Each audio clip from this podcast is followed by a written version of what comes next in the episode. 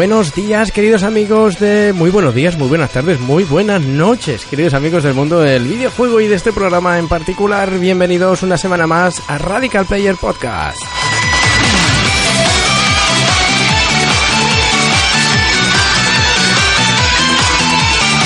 Radical Player Podcast que hoy, hoy estamos eh, emitiendo incluso en directo en, eh, en Facebook, así sin, sin, música y tal, es algo un poco más, más extraño al menos para mí, pero, pero oye, eh, capítulo 38 en directo y en podcast también.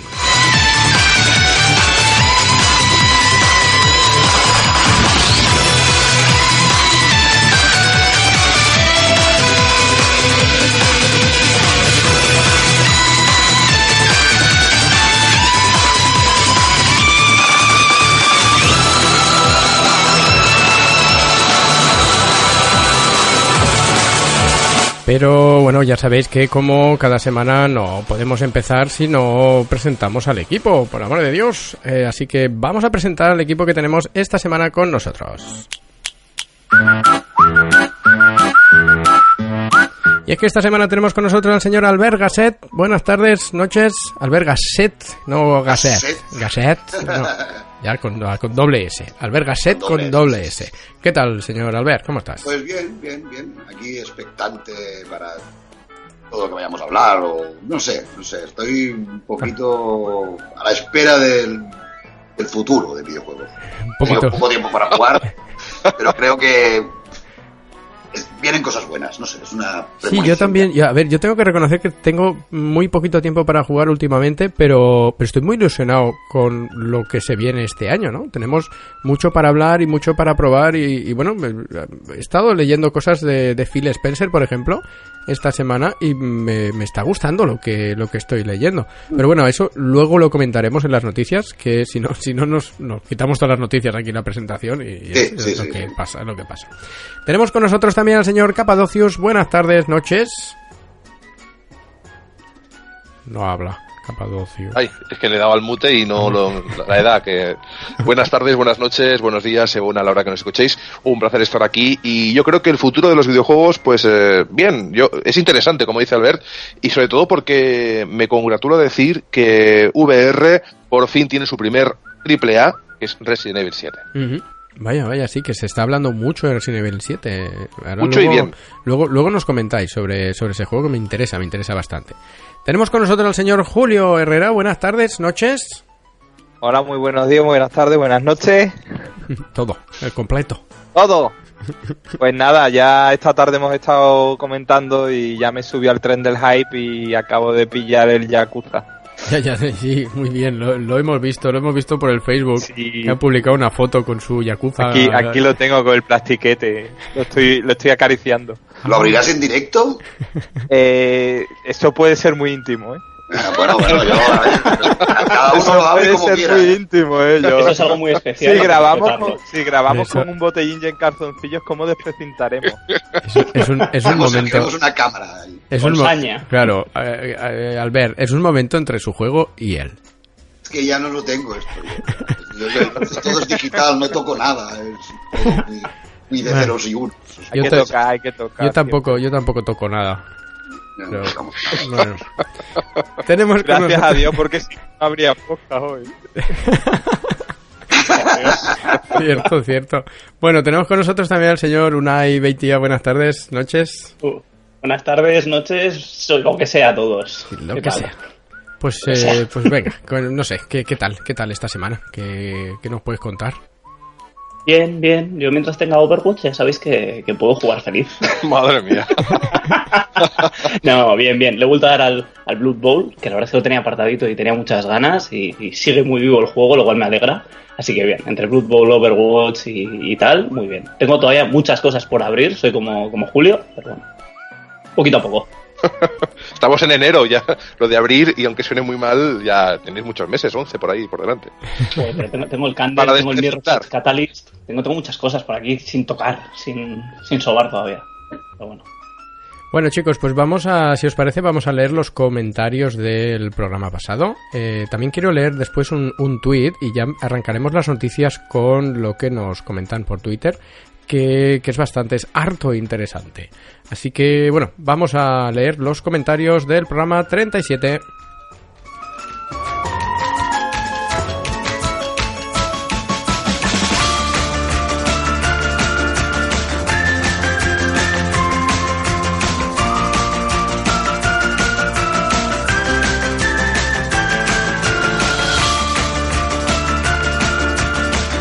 Y en el programa 37, amigos, hemos tenido eh, bastantes comentarios, tantos como 11, ¿eh? y comenzamos con el murciélago del Palmeral, que nos comenta tres programas seguidos hablando de Switch. Se os ve el plumero. Un abrazo. Eh, sí, bueno, se nos ve el plumero, somos, somos- queremos que nos guste Nintendo Switch. Pero el resto, el resto de podcast, nadie ha hablado de Switch, ¿eh? No, nadie no, no, de no. internet ha sido. Lo de la presentación ha sido una mera anécdota, nada que Hombre, ver. también es verdad que nosotros llevamos como un año ya hablando de, de Switch, de NX y Switch y tal. Al final es como parte de la familia, es, es algo Pero muy, no, no. es algo muy de este podcast ya. Pero no vale. En el momento que cambia de NX a Switch ya es otra consola. Entonces ya no cuenta como la misma. No, no, no, no.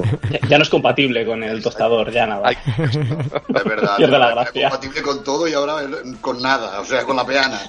Sí, es compatible con la y, peana. y ni eso. Y ni eso. Y ni eso, sí, sí. Bueno, señor Oscar García Mandado nos comenta muy buen programa y también me echo unas risas. La Switch es novedad y un soplo de aire fresco para este mundillo que lo único que parece importar es la potencia. Y yo estoy muy de acuerdo con, con esto. En la Switch, pues puedes estar más de acuerdo, menos de acuerdo con temas de precio, memoria y tal, pero, pero es cierto que es algo, es algo diferente. Y, y, veo a mucha gente que ha enterrado ya la Switch y por lo menos vamos a darle el beneficio de la duda porque es- recuerdo que estamos hablando de algo que ninguno hemos probado. Con lo cual, mm, ¿quién lo sabe? ¿Quién sabe qué es lo que va a pasar con esto? Pero de aquí, de los que estamos aquí, ¿alguien se la comprará de salida? Yo, yo lo sigo diciendo, yo voy a acabar comprándomela, pero no de salida. De salida no, desde luego. Entonces, Hay que darle un tiempo. Seguramente en Navidad, en Navidad con ese Super Mario que viene para Navidad, pues sí, sí que... Mira, Super Mario Odyssey viene para invierno 2017, en otoño no llegará Skyrim, en verano tendremos Splatoon, a partir de verano Splatoon 2, a partir de verano ya es una consola que, que, que si te la compras tienes algo a lo que jugar. Ya va Bueno, a haber unos pocos juegos. El Mario Kart, el Mario Kart 8 y... Sí, el Mario Kart que viene en abril, luego en primavera tienes ARMS, Lego City Undercover, Rhyme, Redout, Disgaea 5, Complete, Puyo Puyo Tetris, eh, en verano Splatoon 2, otoño Skyrim, invierno Super Mario Odyssey y bueno, pues todavía falta Siberia 3, eh, NBA 2K, Dragon Ball Xenoverse 2, Xenoblade Chronicles, Sony Mania, Minecraft, Ultra Street Fighter Ya está. 2, Se lo sabe de memoria, qué cabrón. Minecraft Story Mode, Qué FIFA, retentiva. Pero Toda la noche se la va a estudiando. comprar, ¿no? Sí. Step, Step, que también, también viene para Switch. Step eh, le pega mucho para Switch, fíjate. Step. Y bueno, bueno, A mí y me vienen, se un vienen un montón. chulo. Es un juego muy chulo, pasa que había, había que pagar por casi todo. Aquí, pues siendo Nintendo, te lo van a poner extra caro y ya lo tendrás todo entero, me imagino. Eh, y bueno, luego hay pues un montón más que todavía no están confirmados la, la fecha de salida. Están confirmados los juegos, pero no la fecha de salida. Pues como Dragon Quest Heroes 1 y 2, que todavía no se sabe. El nuevo No More Heroes, que también tiene, tiene que estar guay. Eh, Monster Boy and the Coast Kingdom, Cube Life, Dragon Quest 10, Dragon Quest 11. Hay, hay cosillas, hay cosillas. Y, y bueno, pues por lo menos es, un, es una manera, como ya dijimos aquí, de traer ese catálogo de, de Nintendo DS a una consola más, entre comillas, grande, más de sobremesa, ¿no? A mí me atrae sobre todo, y lo decía en el programa pasado, eh, todo lo que es eh, bola de drag, el Dragon Ball eh. Xenoverse, poderlo jugar en una portátil, entre comillas, me parece, me atrae bastante esa idea, ¿no? El, el poder eh, cambiar o, o modificar, o sea, que, que juegos que son de sobremesa normalmente los puedas llevar a donde tú quieras, es un punto a su favor. Bueno, seguimos con los comentarios. Señor Manuel, señor Manuel Lara nos comenta muy buenas, como siempre, los mejores. Lo que daría yo por escuchar el preprograma. Pues mira, estás, estás de suerte, amigo. Oye, soy. Oye, sueño cumplido, ¿eh? Logro, programa- logro desbloqueado. Esa hora y media tiene que ser carne magra, segui- seguidas y grandes, nos dice. Eh, pues sí, oye, mira, hoy nos hemos nos hemos decidido por hacer el- ese, ese directillo y bueno, pues poder Vamos ofrecer, prueba, sí. por poder ofrecer también ese, ese A ver, programa- ese el pre- directo bueno habría sido un, un micrófono de la CIA o algo sin que lo supiéramos, pero... Bueno, bueno, bueno, ahí nos podríamos haber metido en muchos líos. Cárcel, ¿eh? Directamente. Carne de, morna- de mordaza. Sí, sí, sí, ahí, bueno, bueno. Bueno, vienen, vienen aquí a buscarme y todo. El señor Rafael López Molina nos dice, qué grandes, jaja, es el segundo que escucho y me lo paso de pi madre. Lo del The Last Guardian, un spin-off del FIFA, buenísimo. Aún me duele el pecho de la risa. Gracias por esas horas de risas, análisis, noticias e información.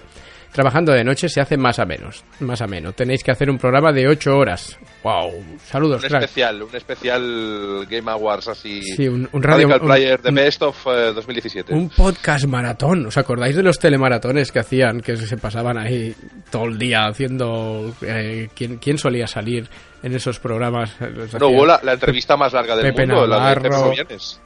Pepe Rubianes. Sí, sí, ¿cuántas horas fueron con el Tony Solé? To- Toda la noche, todo el día. Brutal, ¿eh? Es irrepetible. Que hasta metieron un jacuzzi en el estudio. Podemos. Bueno, un jacuzzi con vosotros igual no me. No, no. Algo falla en esa frase. ¿eh? No me preguntes el qué, pero algo mm, falla.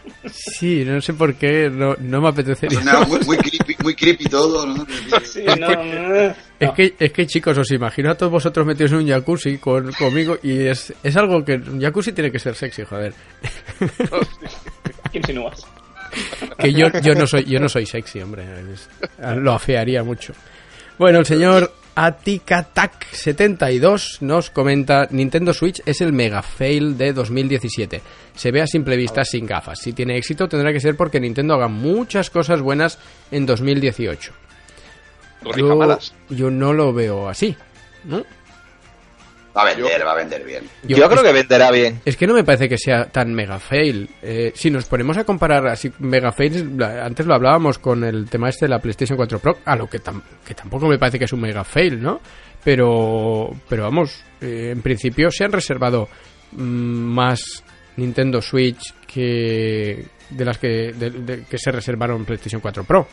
Creo que la clave va a estar en la transición de 3DS a Switch. Es decir, en ese periodo en que las 3DS ya no se fabriquen o Ujú. se deje de hacer juegos y que sea Switch quien se coma ya ese, esos dos mercados. El mercado de la Wii U, que no es muy difícil, y el de 3DS yo creo que va a ser el más complicado de asimilar por parte de, del- de los clientes. ¿no? Yo es que no termino de ver jubilada la 3DS. Es que no termino. Me de cuesta a ver. mí también, ¿eh? Sí, sí, pero, Sí, no, bueno, pero- es que han pero- No, pero pasará, pasará. Pasará, pasará, es eso. Juntarlo todo en una. Sí, sea, eso, eso va, va a pasar. Es así. Tardarán un año, pero, o un año y medio, pero será así. Bueno, nos comenta, nos comenta ya el siguiente, que- el siguiente comentario es del señor Fenillator que nos dice, dejo el primer comentario aunque me falta podcast por escuchar, porque si no se me olvida. Después comento de nuevo. y, luego ha comentado otra vez. Es un hombre de palabra, Fenillator. Con, con respecto al Kinect decís muchas cosas, pero resulta que algunas, aunque os riáis, son ciertas. Con cuatro Kinect puestos en serie, mi hermano estaba desarrollando un sistema de operaciones no para operar, sino para operar virtualmente sin necesidad de cadáveres y demás. Y otra cosa, los Kinect se utilizan en los sistemas de guardado de residuos tóxicos nucleares desde que salió. Yo esto lo pongo en el, eh, en el mismo sitio que la VR, es una tecnología buena y útil, pero quizás no para juegos.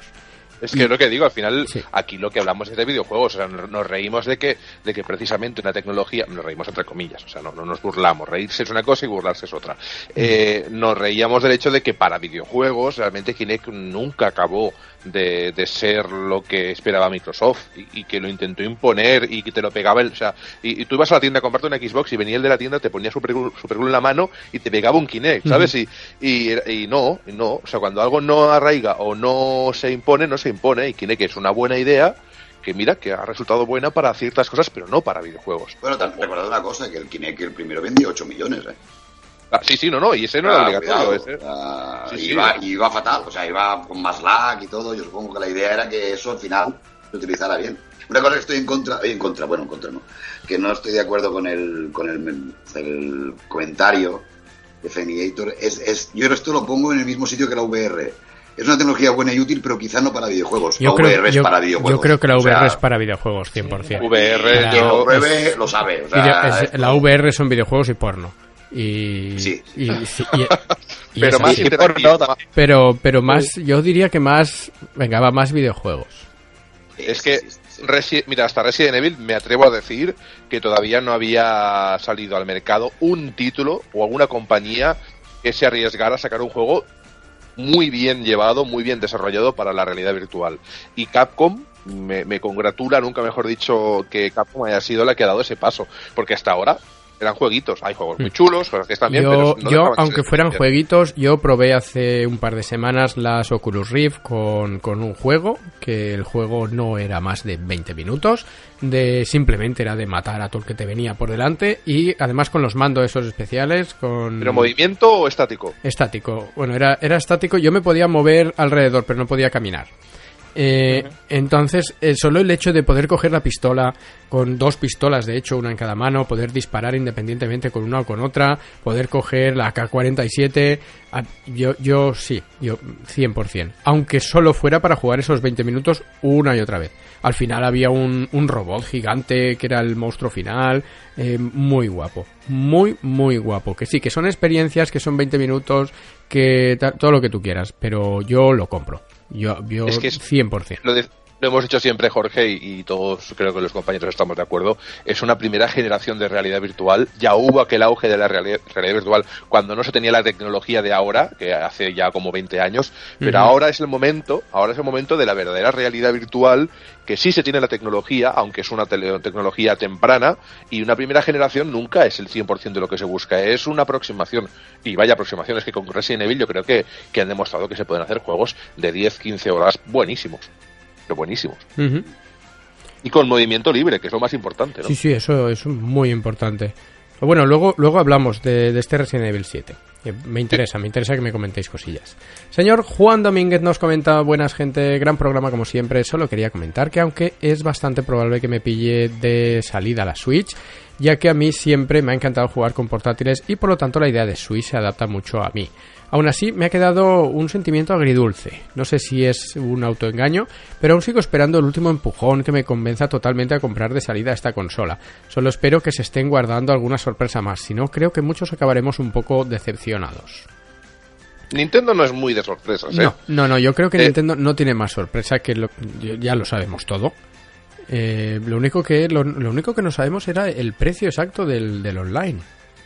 Porque sé no, que porque no. hasta que no lo están pruebas, hasta que no lo pongan, no dirán nada. Yo creo, yo me atrevería a decir que va a ser algo más barato, sensiblemente más barato que los de la competencia. Eso. Cuidado, eh, que los juegos ya valen igual que los normales, eh. Sí, eso sí, eso sí que es O verdad. sea que en Montalado te meten 100 euros, bueno, o sea, os- 80 Sí, pero euros bueno, por- pero por bueno, ya, pero ya sabéis en la época que estamos, eh, un juego que sale hoy a 70 euros, la semana que viene, el mismo, el mismo martes de la semana que viene, vale 29.99. Eh, Sí, sí, sí, sí, o, o menos.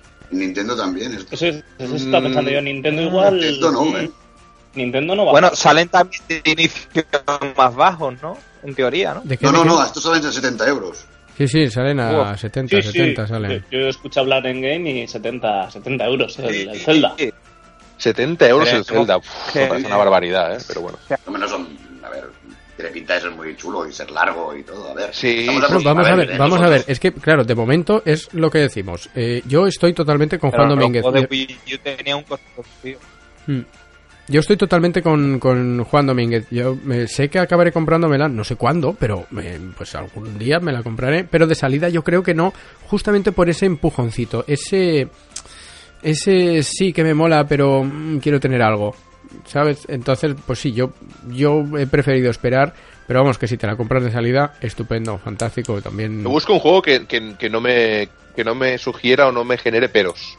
Mm. ¿Sabes? Un Gran Theft Auto, un, un The Last of Us, un, eh, yo que sé, un Gears of War, el último. O sea, que no hay peros, que sabes que ese juego has de jugarlo porque es brutal, es canela. Un Zelda, Pues, tío. un Cel sí, pero es que este Zelda tam- está generando peros también, ¿eh? Lo veo muy, muy, muy vacío. La gente no dice sé. que está muy bien, la gente que lo ha jugado dice que... No sé, hay dos extremos. Hay gente que dice que es lo mejor que se ha jugado y hay gente que dice que relajémonos un poco que, que tiene sus cosas. Entonces uno no sabe. Mejor es, yo, pienso que es mejor esperar, ver que Sí. la cosa un poco madure y según cómo madure esta Switch, eh, entonces pues plantearse su compra o no. Comprar de salida yo creo que cada vez eh, genera menos beneficio para el comprador. Es lo que dice, es lo que dice Hansel, falta como un poquito. O sea, Mm. es como, sí, a lo mejor un pack de inicio, no algo pack. que, ¿ves? que Un pack. motive a. Un pack sí que hubiera estado guay. Claro, es que es lo, es lo mínimo, ¿no? Porque piensa ya que de por sí sale el precio por encima de lo que nosotros esperábamos. Eso para empezar. Y luego ahora los juegos también suben un poquito de precio. Y, y al final, mm, es lo que comentamos el otro día. Cuando mm, dices, oye, me la pillo con un juego 400, Uf, eh, Uf, es así que de pica, es- es- 70 y 330, ¿no? Está claro. Pensar que, que últimamente, bueno, con Sony tampoco sacó packs con la VR, que sería un puntazo, sacar un pack.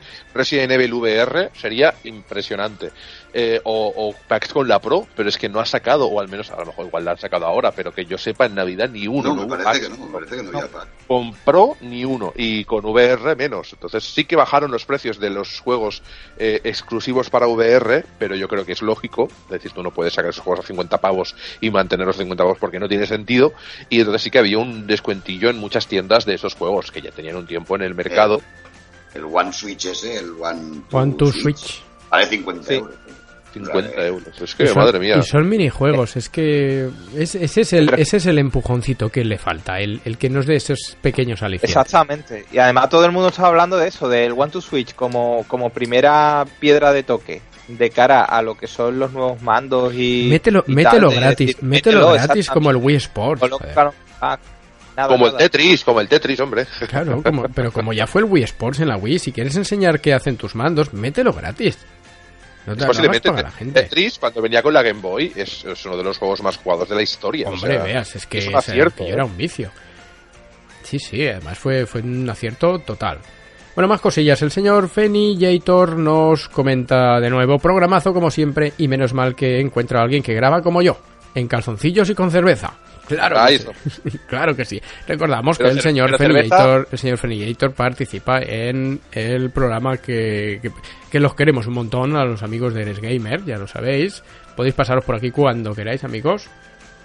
Y ¿Pero eres gamer o eres gamer? Es- Que yo ahí no... Oh, Dios mío. Desde aquí un abrazo grande, pero... Nada, ¿eh? Pero, pero que, que, que quede eso, claro. yo me quedo sin palabras. Sí, yo- yo- ¿habéis visto que me, he quedado callado? O sea, yo no estoy.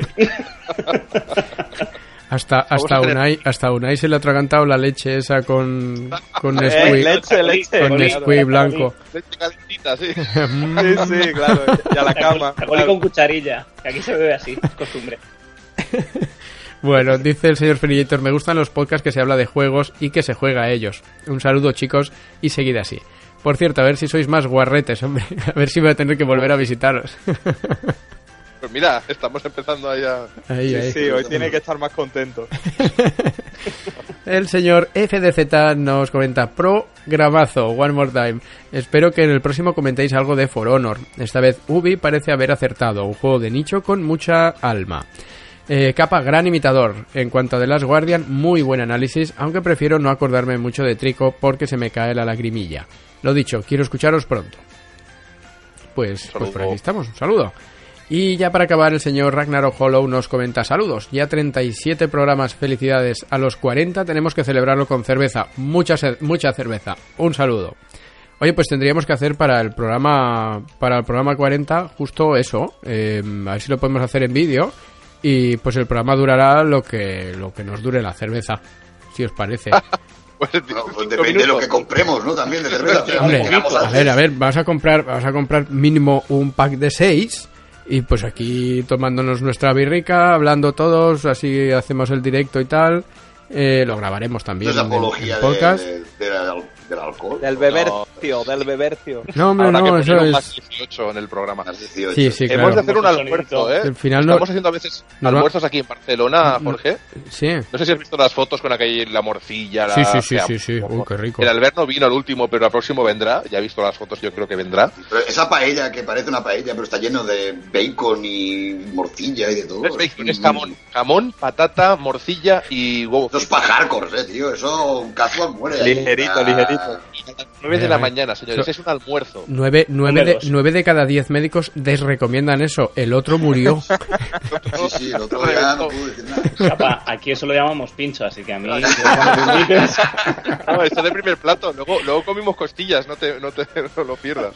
Claro, eso, eso, en, eso en el País Vasco es una tapa, ¿no? Sí, un pinchito de esto, ¿eh? Un pincho de, de Vasco- no dan tapas, igual que en Cataluña tampoco dan. O sea, aquí una cerveza es una cerveza, se acabó. Perdona, las, Puto. las, las, para- las tapas, las no, tapas, en, nada, Ca- nada. las tapas en Castellón, una tapa en Castellón es un plato con cuatro olivas. Bueno, suerte que tienes. Es así. Cuatro olivas, tú, eso, bueno, bueno. Bueno, chicos, vamos a, vamos a hablar de, de noticias, que hay, hay cosillas que comentar en, en las noticias de esta semana y, y bueno, vamos a ir haciendo tertulia. Vamos para allá.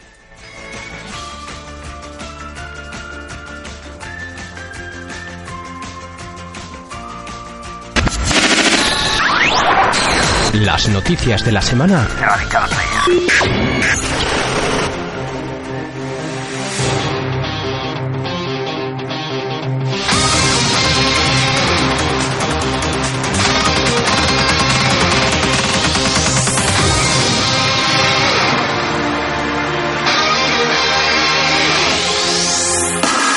Y arrancamos las noticias de esta semana con, con un tuit, un tuit del señor Diablo que nos comenta, nos comentaba en Twitter, amigos, es sabida la intención de Trump, del señor Donald Trump, de subir los impuestos a los videojuegos. ¿Cómo creéis que, que puede afectar esto a la industria?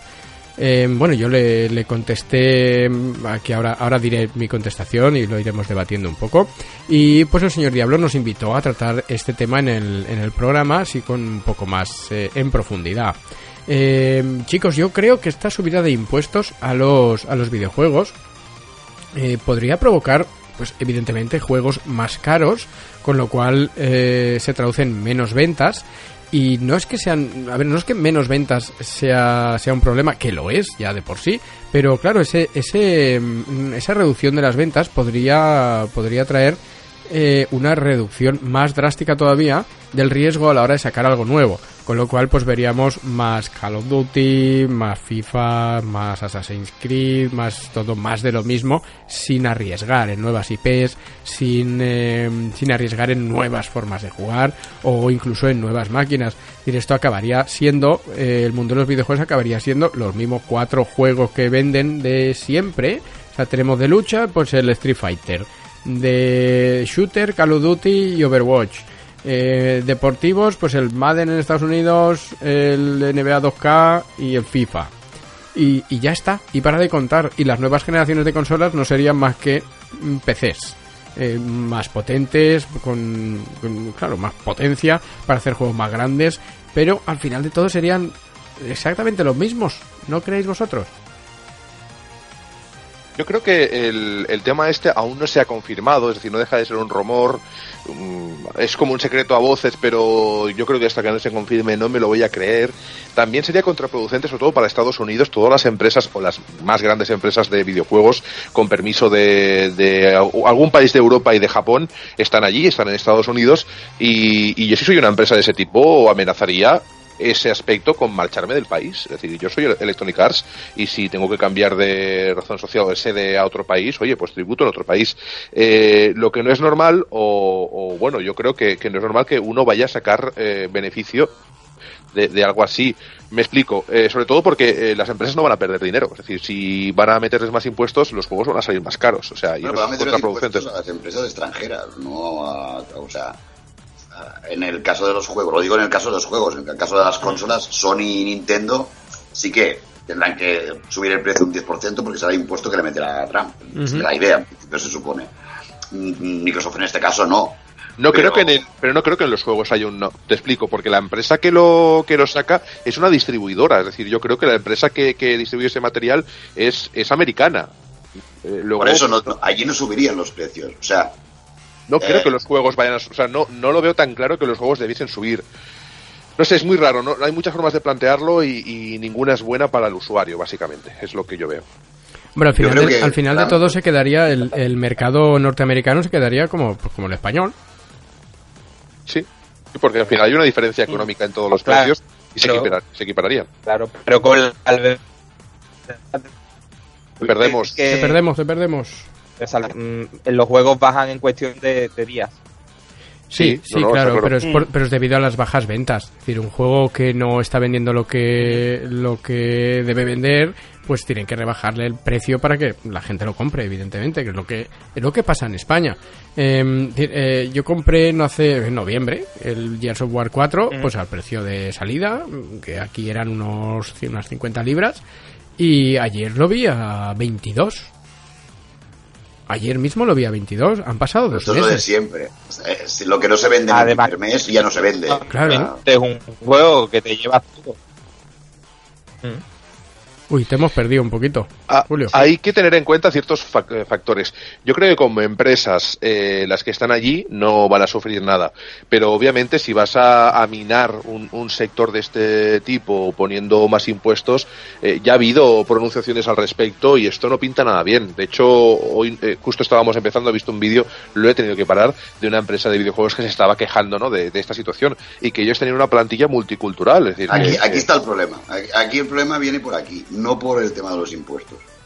Pero el tema de, de que si tienes una división que te hace el desarrollo en, en India, por ejemplo, que había muchas que tenían desarrollo en India, o en China. Ubisoft tiene en China, pero Ubisoft ya es francesa, entonces ya Sí. pagaría ese impuesto ¿no? que tenía- eh, para vender en Estados Unidos, no para Europa. O sea, o sea, Estados Unidos, los juegos de Estados Unidos, aquí vendrían al mismo precio. Pero es que todos los productos que no sean americanos van a tener ese impuesto, no, no tiene sentido. sí, sí, sí.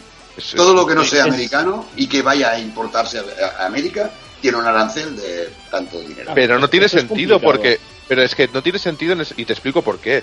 Si yo vendiese carne, ¿vale? Y hago un, hago un ejemplo muy de, de primero de GB.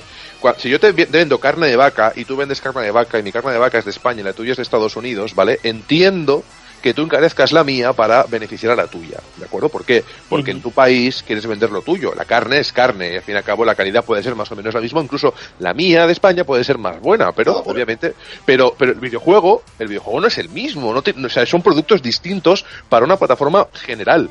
No lo veo normal, no sé. Sí, no, al final estas medidas de, de- de proteccionismo lo que buscan es, mm, a ver si, si, si hay algún entendido que me rebata, pero lo que buscan es desarrollar eh, que se hagan, en este caso en el caso de los videojuegos, que, es- que se hagan más videojuegos en, en Estados Unidos y que los videojuegos de fuera tengan más difícil entrar en tu mercado. Es decir, le das protecciones, eh, eh, das una protección a tu entorno para que tu Sí. entorno sea más competitivo. Como los de fuera no pueden entrar, tú haces mejor las cosas y vendes en tu casa y fuera. O como los de Ese, fuera no, ese es un poco la- el, el objetivo de, estas- de este tipo de medidas. o como los de fuera no pueden entrar, eh, sabes que dan preferencia a lo tuyo, te duermes un poquito porque para, para vender más eh, vas a sacarlo barato, tampoco tienes que hacerlo tan y tan bien.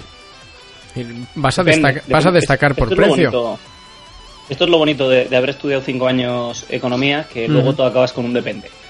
Ya, pero claro. realmente la carrera. ¿creéis, creéis que el mercado americano de videojuegos es tan, o sea, sí que es potente, de acuerdo, pero está el resto del mundo que también consume muchos videojuegos. No, no, pero es que el problema del resto del mundo no, no es problema. O sea, Activision o lo que sea venderá fuera igual. No hay, ahí no hay ningún problema. El problema es Ubisoft en este caso, por ejemplo. O sea, Claro. Ubisoft, si va a Estados Unidos, tendrá que pagar pues, su juego en vez de valer 70 dólares, valdrá 80.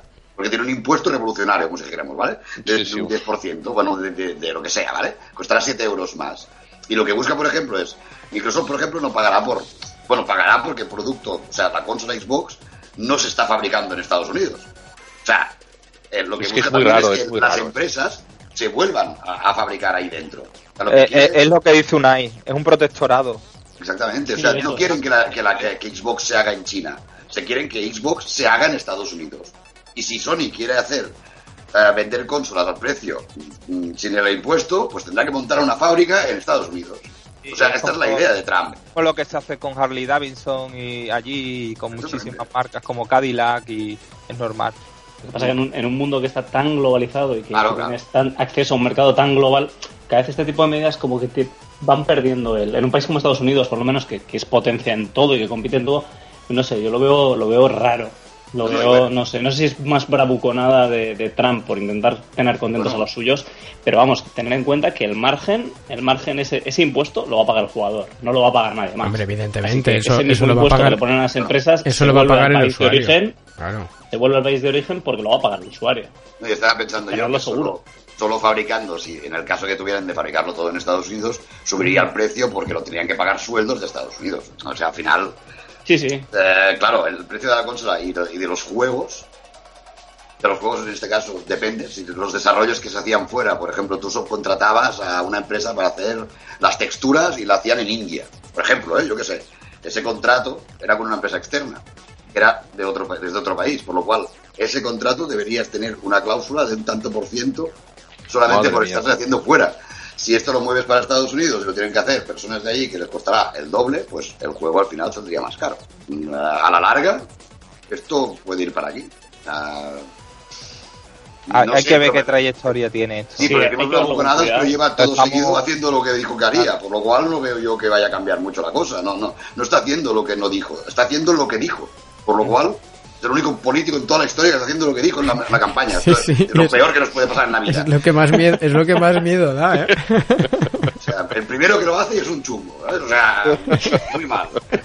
Entonces, eh, cuidado porque, no sé, ya, ya lo veremos. O sea, en el E3 ya mucha gente ya no podrá ni entrar, porque si, es de, si eres de Sudán ya no entras a al E3. Vaya, vaya. ¿Vale? O sea, no puedes entrar en Estados Unidos. Cuidado, ¿eh? Que, la cosa...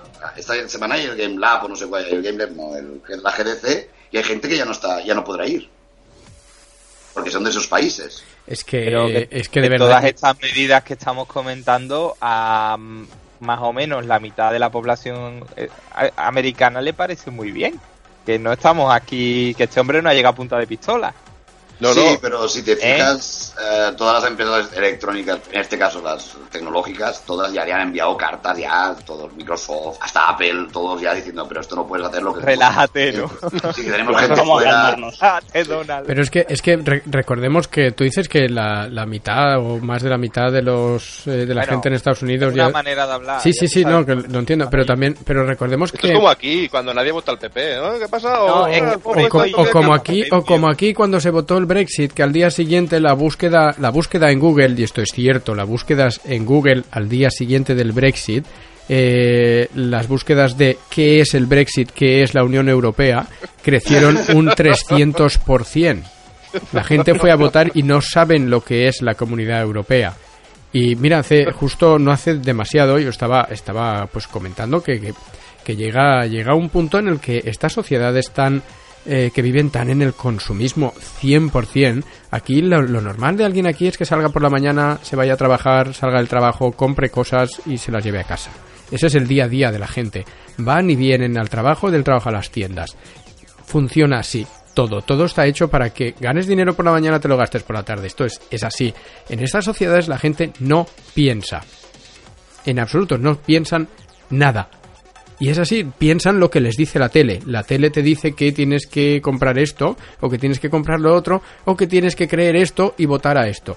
Y es lo que ellos hacen. Al final están llevados, son, son así.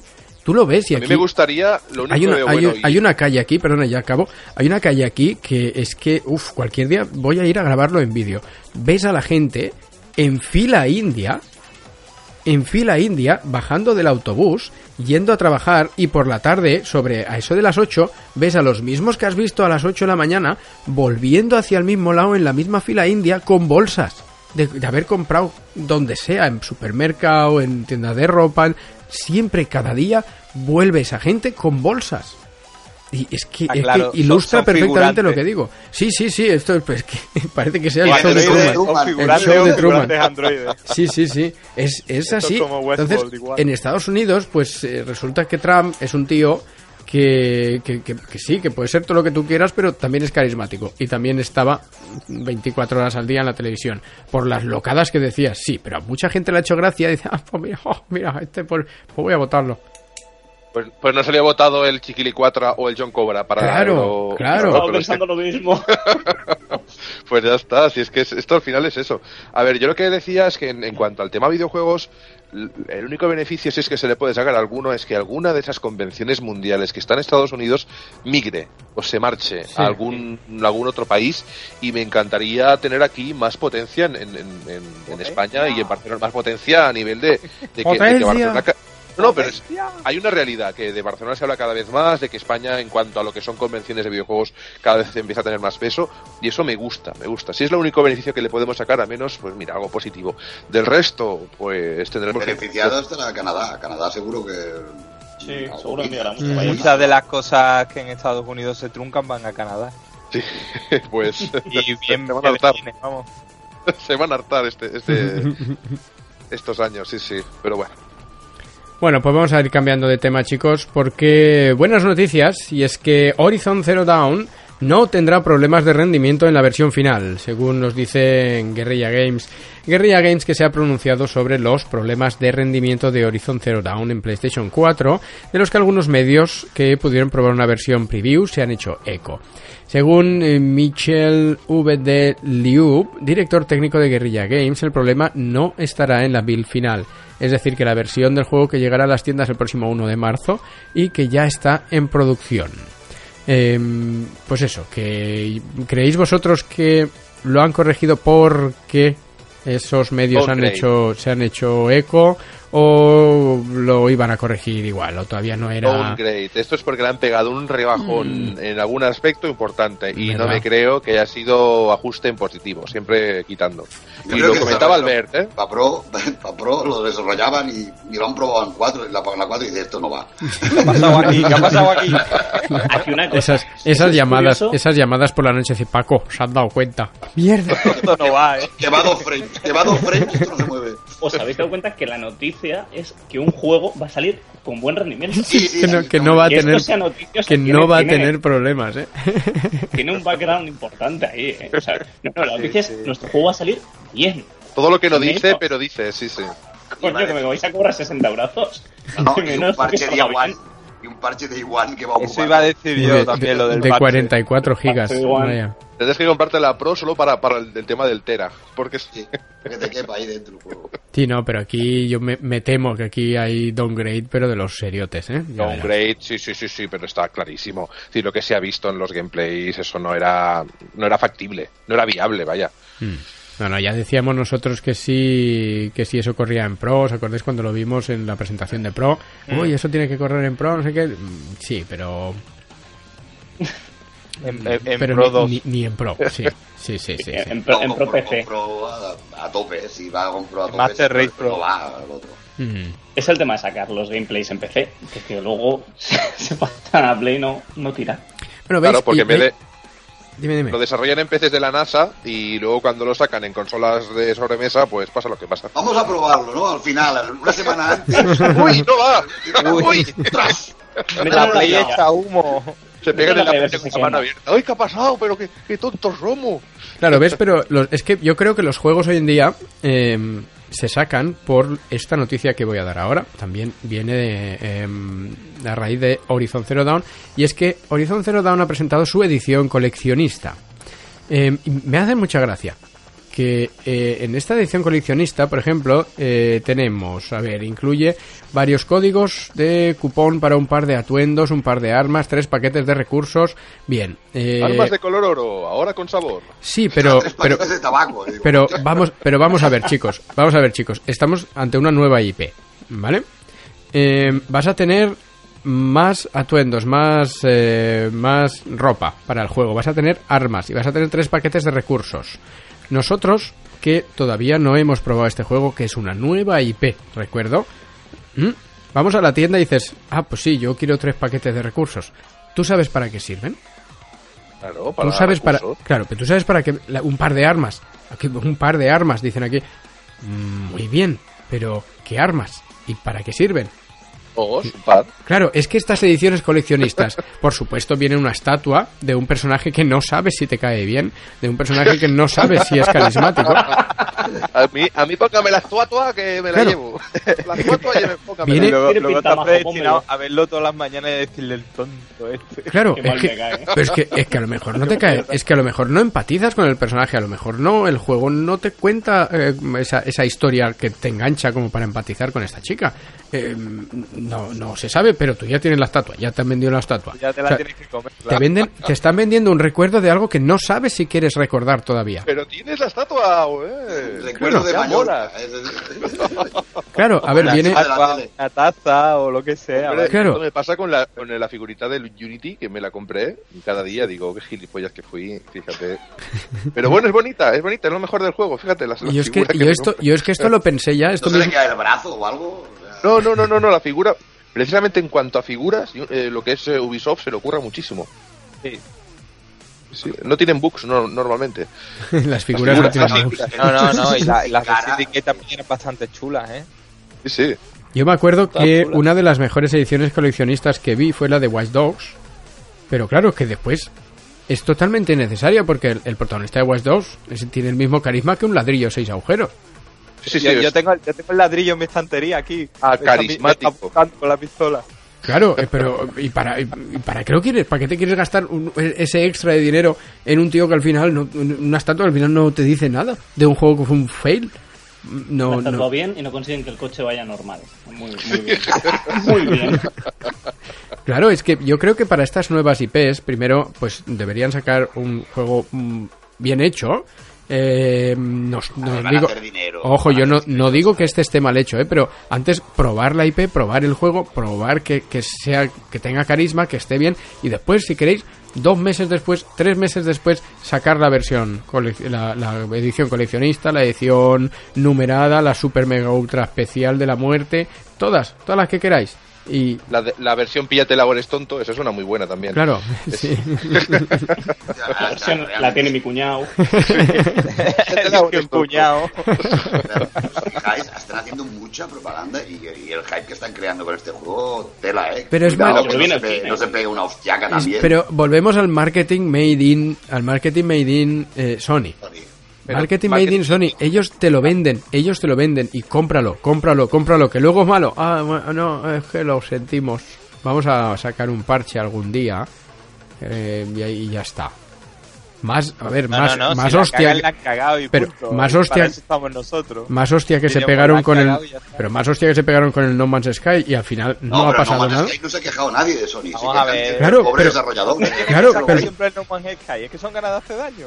Pero He el, entendido que no se había quejado nadie. Y digo, ah, Claro, no, no, pero es cierto, no se ha quejado nadie de Sony. Cuando Sony es el que ha Claro. hinchado todo el, el globo aquel del hype. Bueno, y el señor y el jefe también, el jefe la lió para. Aquel porque fue la cara, porque fue la cara, pero a partir a partir de que se metió Sony, allí evidentemente se empezó a hacer el juego todos más muy grande. arriba con ese Sí, juego, muy arriba. Y que es un gran juego, es muy chulo, pero no es todo. Le harás todo lo que quieras, sí, claro. Materializas a una mujer y te casas con ella. No, no. O sea, Harás- no tiene sentido. harás todo lo que Macho, qui- me gusta. Lo mejor fue cuando se puso a comparar con cosas de Dark Souls, yo ya me tenía loco. harás, harás Tenía todo lo que quieras. Yo solo quiero divertirme. Ups. Eso no. pues eso no. Ups. Eso no lo tenemos. Diversión, up. Ups. Sabía que diversión. Ay, algo. Mierda, no lo hemos dejado eso. Pues este, ya veremos. Mundo abierto, bichos. Mucho, Dale mucho quieren. Mucho quieren. Dale con el mundo abierto. Mm. Sí, Es, la es- es como la, la plaga de esta generación. Vaya, mundo, Pues abierto, mundo no, y esos supervivencia. casos nos están perjudicando, esos mundos abiertos, ¿eh? Sí, porque suelen ser mundos abiertos muy limitados, con no sé, unas perspectivas muy raras. Eh, mundos abiertos estériles, el ejemplo más claro es el de, bueno, el, el juego este del parkour, ahora no me acuerdo. Mirror's Edge. Sí, decimos siempre, pero ya es el ejemplo más claro de mundo abierto estéril. No, y que, y te plantas en zonas que, que es todo descampado. Y dice, pero si aquí no hay nada, aquí me pongo a andar. Eso, eso está bueno, inventado. todo, todo era campo esto, ¿no? Esto todo descampado. pero, pero claro, Los Elder Scrolls podías estar corriendo años que seguías teniendo mapa. Pero ¿qué, qué más da? ¿Para qué? Si no hay nada, ¿qué, ¿para qué quieres correr? Pero, pero qué grande pero- es. sí, es grande, exacto, es lo bonito. ¿Para qué? Bueno, el, el del Zelda dicen que es más grande que el de Skyrim, de mapa. Pero si lo importante es que esté lleno. Ya, ya, ya, bueno, yo, yo digo. Bueno, que- en las imágenes también salen cuatro matojos y cuatro bichos. Y tú miras al horizonte y no ves nada. Por lo menos en las que he visto yo, ¿eh? Es parte de lo que yo he escuchado que no me gusta. Y, y- y es esta tendencia tan absurda al mundo abierto que no tiene nada. Eh, Bueno, ¿Para pero, qué ver. quiero eso? Es que yo me imagino al no tío. Nada, pero tienen mogollón de iconos infernales para hacer cosas. O sea, Eso es. Me imagino al tío cogiendo, venga, este, este árbol, control C, control V, control C, control V, por todo el mapa. Oye, contratado. Hola, este buenas. pone los árboles de puta madre. Hola, buenas. ¿Usted qué sabe hacer? Control C y Control V. Control- Joder, contratado. contratado. Y te, y ¿eh? puedes hacer el mapa del juego de una punta al otro, de, de árbol en árbol, como la península ibérica antigua. ¡Wow! ¡Wow! Oye, una ardilla Eso, simulator. eso es, eso es de, eso es de cuñado, eso es de cuñado Gold Edition, ¿eh? Totalmente. Bueno, chicos, más cosillas porque em, Prey, el videojuego Prey ya tiene fecha de lanzamiento. Este Prey, que ya no es un Prey, eh, pues ya tiene fecha. En concreto va a ser el 5 de mayo, que va a salir en PC, PlayStation 4 y Xbox One. Ha sido Bethesda la que ha anunciado el lanzamiento de Prey, la obra de Arcane Studios y dirigida por Rafael Colantonio. Mm, Vamos, es una bellísima persona. Se... Lo conocen en su barrio. Sí, lo conocen en su casa y porque lo llaman para comer a veces. Se, pues bueno, se publicará el próximo 5 de mayo en PC, PlayStation 4 y Xbox One. Con el anuncio llega también un nuevo tráiler que podéis ver eh, a lo largo y ancho de Internet que nos muestra nuevos detalles del argumento y de la jugabilidad. La historia transcurrirá en Talos 1, una estación espacial donde los alienígenas Tifón han escapado de su confinamiento y han arrasado con muchas de las personas a bordos. De ello se deberá encargar el protagonista Morgan Yu, vicepresidente y director de investigación para Transtar Corporation, la empresa que estaba estudiando estos alienígenas para que los humanos pudieran obtener sus poderes. Esos poderes eh, que ya se pueden ver en el tráiler, eh, donde está como en el que el protagonista se convertía en taza, se han mm, detallado un poquito más. Morgan puede transformarse en cualquier cosa que tenga aproximadamente una masa igual o menor a la del personaje y que no esté atornillada. Podemos ir evolucionando estos poderes y llegar incluso a convertirnos en una torreta, por ejemplo. También se ha dado información de cómo será Talos 1, un área completamente continua que podremos explorar como queramos, tanto en su interior como el exterior espacial. Habrá zonas de laboratorios, industriales, arboledas. En definitiva, podemos esperar una ambientación variada. Eh, bueno, también se ha anunciado que con la reserva del juego los jugadores conseguirán un pack de escopeta de cosmonauta que incluirá tres neuromods para conseguir habilidades, dos kits médicos, un diseño de fabricación de munición de escopeta y la escopeta Margrave. No tengo ni idea de qué escopeta es, es buena y cuál es mala porque eh, Prey... esto- Volvemos a lo de antes, Esto ¿eh? no es Prey, Esto esto tremendo, no ¿eh? tiene nada que ver con Prey, esto parece Dead Space 4. Eh, de hecho, el protagonista... Terminator 2 también por ahí. Sí, de hecho el, protagonista mm, va vestido, no es como en Dead Space, pero le da un aire. A mí me recuerda mucho a, a Dead Space. Eh, todo pasa en una nave cerrada, anda, como en Dead Space. Eh, claro, en, en la que unos alienígenas han hecho el control con la nave y nosotros tenemos que, que matar. anda, como Dead Se inspira, se inspira, no copia, se inspira. En los videojuegos está todo creado. Es un homenaje. es Un un homenaje, un Con- homenaje. contactamos, contactamos con el señor Rafael Colantonio. Eh, señor Colantonio, ¿cómo ha sido el desarrollo de, de Prey? Control V, control C. Control V, Bicharraco random, bicharraco random. Porque los bichos ver, se parecen también. Dame el, eh, dame el, dame el Dead Space, control C. Ahora me paso a la otra pantalla, control V. Muy bien. Cambiar el nombre. A ver, a mí, a mí el tráiler que se presentó en el E3 Sí. me pareció bastante chulo y la verdad es que, a ver, me gustaría verlo un poco más en movimiento para sacar alguna conclusión un poquito más, pero obviamente lo que se empieza a ver ahora Es muy raro, no tiene nada de Prey. de salida No ya tiene- olvidémonos, es, es un reboot No. de otra cosa. No, no, ¿Qué esto, es? esto no es Prey para ¿Qué es nada. esto? Esto no es ¿Esto Prey para es? nada.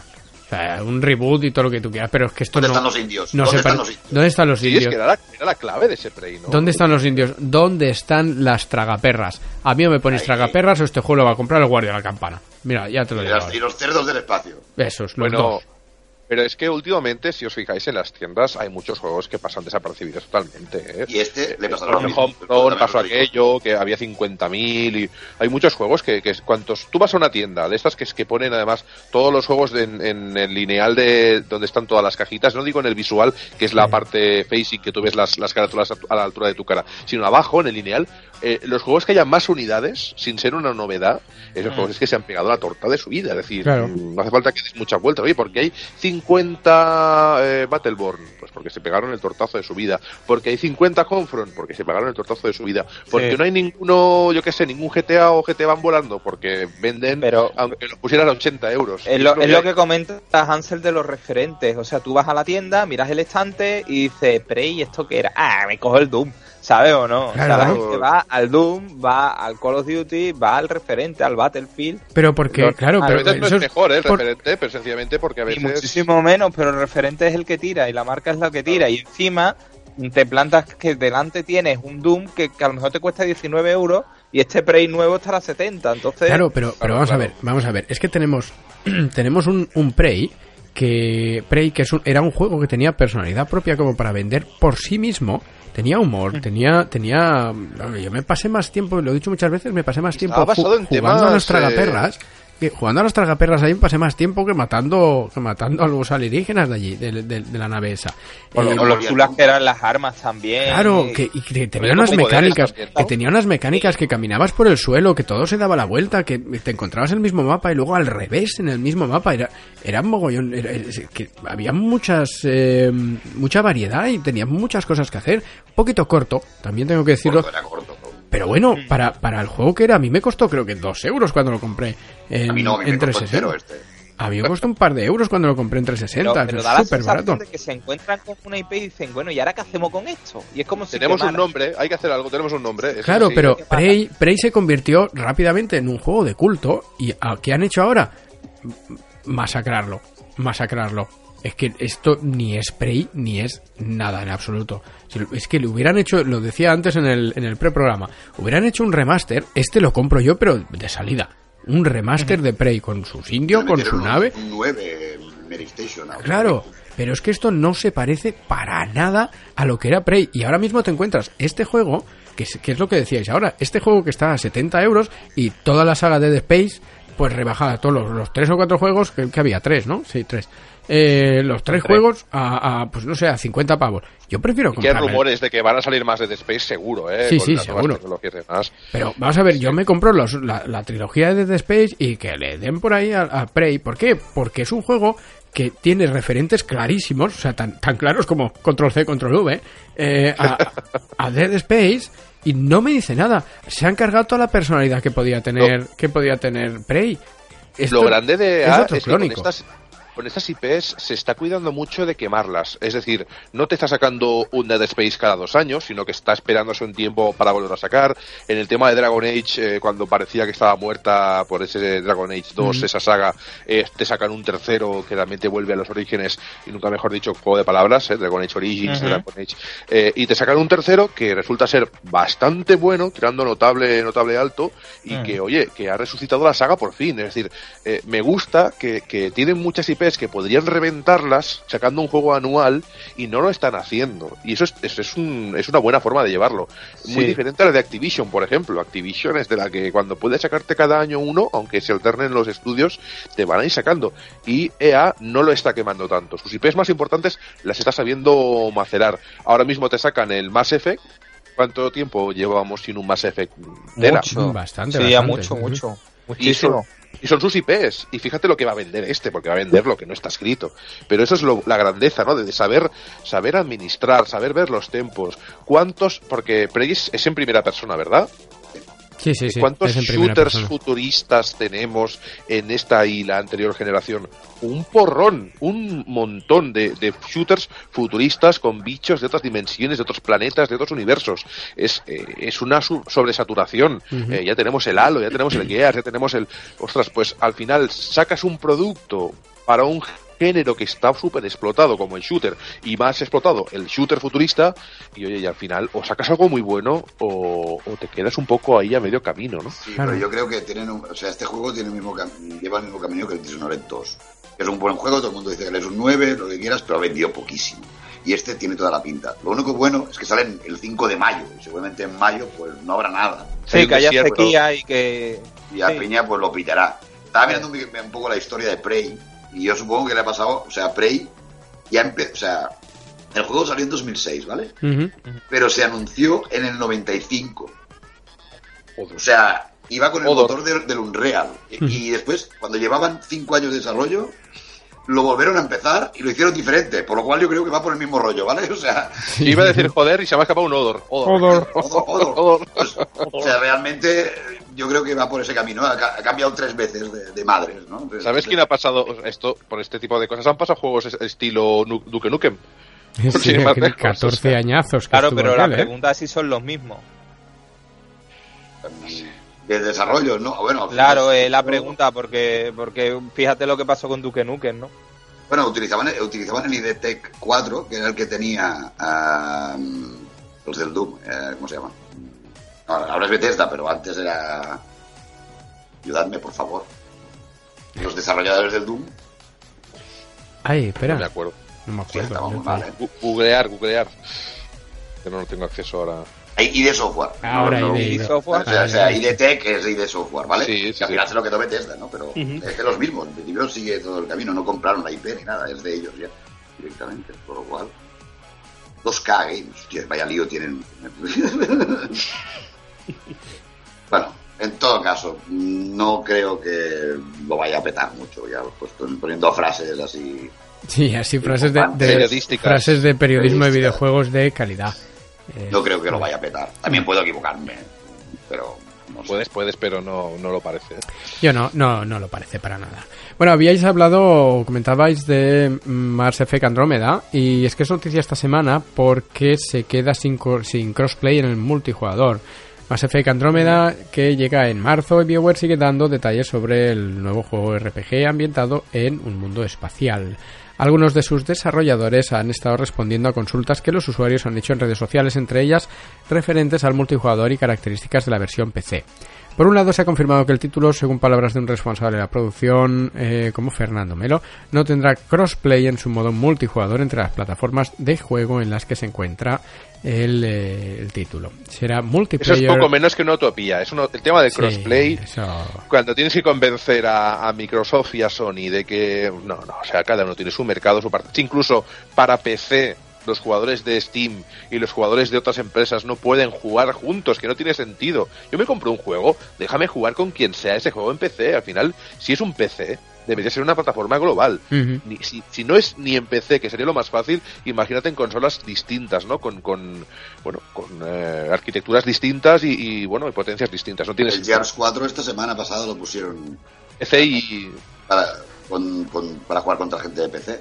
Sí, Ah, sí, sí, eso es, One. eso es lo que iba a comentar ahora. Gears of War une a los jugadores de Xbox One y de PC. Las partidas rápidas de Gears 4 unirán a los jugadores de Xbox One y Windows 10.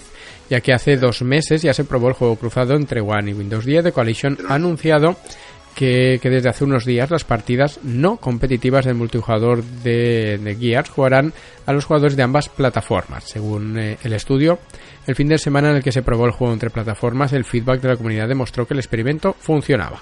Y tras algunos ajustes, cambios y optimizaciones, ahora el modo partida rápida social juntará a los usuarios de One y de Windows 10. Está bien que no sea el competitivo. pero- No, está bien. A ver, aquí nos dice Ratón y las- rollo... Las partidas competitivas y aquellas que cuentan para el rango del jugador seguirán siendo independientes de cada plataforma. Está bien. Nos comentan desde The Collection a pesar del rendimiento cercano entre usuarios de ambas plataformas que vimos en nuestro test crossplay de fin de semana, siempre queremos asegurar que nuestras experiencias con rango son tan igualadas y competitivas como sea posible. Es lo que han dicho en la revista Xbox Wire.